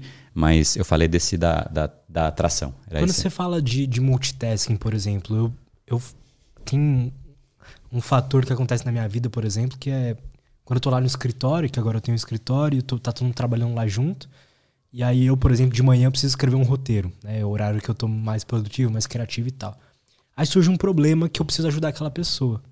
É, eu sinto que eu consigo jogar o foco para lá rapidamente, fazer aquilo, sei lá, levar mais uns 15 minutos onde eu tô fazendo outra coisa, depois voltar para a atividade que eu tava. Isso é considerado multitasking ou, ou, ou não? Total. É? Total. Assim. Então o... isso gasta mais energia da mente. Gasta. O ideal era estar tá no momento tem. Tem, tem, um estudo, tem um livro, na verdade, que é da Gloria Mark, Multitasking in the Digital Age, né? Que a gente está no momento é, multitasking na era digital, tradução literal, né? É, e, e, e, ela mostra alguns indicadores lá, e ela chegou no indicador, na, nesse livro dela, né? O número é de 40%, de desperdício de tempo se você faz multitasking. Né? E aí tem vários, vários porquês, enfim, o que ela, é, enfim, quem quiser depois dar uma lida, não é um livro, é um estudo ali interessante até, mas basicamente o, o, o cérebro, ele, é, é, vamos, vamos pensar numa metáfora, vai um jeito mais fácil de pensar. Se você tem uma bola, duas paredes e uma bolinha de ping-pong. Sabe aquele jogo que ficava indo de cá para cá? Uhum. Antes que, é, tipo, era isso o videogame antes, né? Era isso. O tempo que a, que a bolinha tá na parede é muito menor do que o tempo que a bolinha tá indo de um lado para o outro. Né? E o tempo que a bolinha está na parede é o tempo que você está focando. Você está transicionando de um lugar para o outro, o cérebro não está nos dois lugares. Ele está mandando uma ele está migrando de um assunto para o outro. Só que quando você pluga num assunto, você despluga no outro. E o tempo de recuperação, naturalmente é você perde alguma coisa. Isso. Você, putz, eu estava conectando um assunto, estava chegando numa ideia e a gente não percebe. Mas você já chegou a fazer alguma coisa que você produz mesmo por tipo oito horas seguidas? Já, cara. E aí, deixa eu te perguntar, na, na, antes de cansar, porque quando você chega na exaustão, não dá. Mas vamos lá, se você chegou até 8 horas, vamos colocar na hora 7. Na hora 7, você sente que você estava com mais acesso a recursos seus ou menos? Menos. Menos? É. Na, na, na, na... Só que eu, eu sinto. Eu... são, são momentos muito específicos e é geralmente uma coisa que eu gosto muito e que precisa ser feito rápido. Então são várias coisas que culminam Uhum. Pra aquilo ter funcionado, sabe? Tá. É que o ponto Mas é no assim. final eu sinto fritado a cabeça. Fritado. É, não, tem que ser antes disso. Porque ali, aí- por isso que eu falei, antes de fritar, né? Porque aí já, ali já fritou, já era, né? Já, pô, já tá fora do jogo. Então é chegar até esse, esse momento do pré-fritar, vamos chamar assim. Mas o fato é assim: quando você vai fazer um, um roteiro que seja, você basicamente vai começar com algumas ideias. Então você vai ter um, um volume X de ideias. Aí você começa a escrever e, e, e aí você começa a falar, putz, você podia conectar com aquele assunto. Aí você vem com outro assunto. Aí você fala, putz, esse assunto eu podia conectar com aquele. Então você vai criando uma teia de ideias que vai se amarrando de um jeito que ela tá na sua mente. Só que quando você vai para outra coisa, é tipo solta as cartas, aí você tem que remontar a teia. E é muito demorado esse complexo, é, esse processo. E ele é complexo. Então, o fato é, quando você vai colocando, é, putz, essa informação, eu vou fazer aquilo. Inclusive, quando eu estou, por exemplo, na academia, é um processo muito criativo meu. né? É a hora que eu estou com a mente livre. Eu faço exercício, eu sei que eu pareço um doido. Porque às vezes eu tô até correndo, eu, eu paro, eu paro não, eu tô correndo, eu vou anotando a, a, a, ideia que eu tive, enfim, para não perder, ou quando eu faço exercício, às vezes eu faço com a minha esposa, e ela vem conversar comigo e fala: não, não, não, não, fala comigo agora, precisa anotar, né? Então, assim, as ideias elas ficam na mente, mas elas são muito efêmeras. Uma ideia vem e vai muito rápido. E pelo menos para mim, uma das coisas mais frustrantes é perder uma ideia. Eu acho. Nossa, eu falo, meu, puta, eu tinha tido uma ideia fascinante. Eu fico puto comigo, fico pé da vida. Enfim, aí eu preciso anotar. Agora, se a gente não permite. É, a, a, é, é porque a ideia, ela- a ideia, a, ideia ela vai se formando. Né? Então é uma coisa, de repente chega a ideia. Então a gente, a gente mata esse processo criativo. Por isso que quando você vai escrever um livro, quando você- o cara tá, é um artista, ele começa a chegar no auge, não é no comecinho é num período maior, é. mais do que o começo. Só que a gente não deixa a gente chegar nesse mais do que o começo, porque a gente só começa. A gente começa tudo. Começa aqui, aí faz, resolve o problema. Por isso que eu não resolvo o problema quando ele aparece. Porque o problema, além de consumir o tempo, ele consome emocionalmente. É um problema. Problema não é bom. Né? Você vai ter que resolver. Então eu, eu blindo a minha mente no processo de resolver problema para mais tarde. Eu falo, bom, meu horário de problema é das 11 ao meio-dia. Ponto. 11 e meia, meio-dia. Perfeito, cara. É, faz sentido. Não, eu sinto isso sim. Eu. Tem uma. Enquanto você tá fazendo uma tarefa, então, por exemplo, estou escrevendo um roteiro e tal, você vai entrando mesmo que num. Na onda ali Numa da onda. parada. É igual no futebol. Você ter começa a jogar, você tá todo meio, né? Você tem que, tipo, aquecer. Né? verdade. O começo você tá meio, é, tipo, não, não flui. Você vai dar um chute e fala, nossa, que bizarro que eu fiz. Você dá uma aquecida e você começa a melhorar. Né? Então o começo sempre é um processo que você, você tá pegando no tranco ali. Né? Então, É verdade, eu sinto muito isso. Então, por exemplo, eu termino de escrever um roteiro, eu já eu me sinto pronto para escrever mais um e mais outro e mais outro. e Isso. É exato. E aí você entra no embalo. Aí se toda vez. O, o começo não é mais difícil? É, começar é foda. Eu preciso e quando fazer você um começa roteiro. ainda tá ficando uma bosta, você fica puto. É. O começo você olha pro papel em branco, você fala, ei, putz, papel em branco intimida, né? E aí, aí, pior do que um papel em branco é você. E só para te explicar agora de um jeito um pouco mais visual, para dois problemas. Papel em branco é muito incômodo, você olha e fala, e agora, para onde eu vou? Não tem norte. Ou para quem é desenvolvedor, programador, pegar o código de um outro programador, você programa alguma coisa? Você já fez isso? Pega um código de uma outra pessoa. É um caos, porque você tem que relembrar. é, relembrar não, né? Você tem que entender o que o cara fez. Até você pegar a onda, entender o que ele fez, aí que você continua. Então o tempo de você entender o que o outro fez é muito grande. Só que o problema é que o outro foi você. Só que teve um tempo ali, né? Você não volta de imediato. Você tem que relembrar. Você faz um texto com três páginas, volta amanhã. Você vai lembrar as três páginas? Você não lembra. Você precisa voltar e recapitular. Então sempre tem um desperdício quando você para uma atividade e retoma ela. Faz sentido, cara. Faz sentido. André, muito obrigado, cara. Tem? Tem superchat? Tá. Então vamos. Mas de qualquer forma, muito obrigado, cara. Valeu, irmão. Vamos ler o superchat aqui. Vamos. E enquanto eu pego aqui, você quer divulgar alguma coisa sua, alguma algum link, alguma coisa?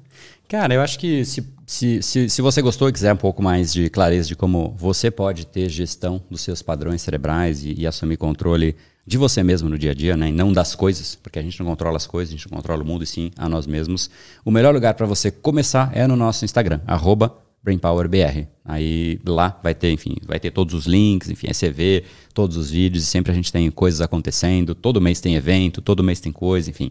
E lá, se você quiser mandar um direct também, para falar o que, que você achou, Vai ser um prazer aí te conhecer. Boa. A doutora Hitz mandou um superchat de 10 reais aqui e falou o seguinte: O flow que o André falou sinto quando treino e simplesmente desligo. A única coisa que vejo é o peso. Ou quando pratico yoga e a mente simplesmente esvazia. Cada um encontra a sua forma de meditação.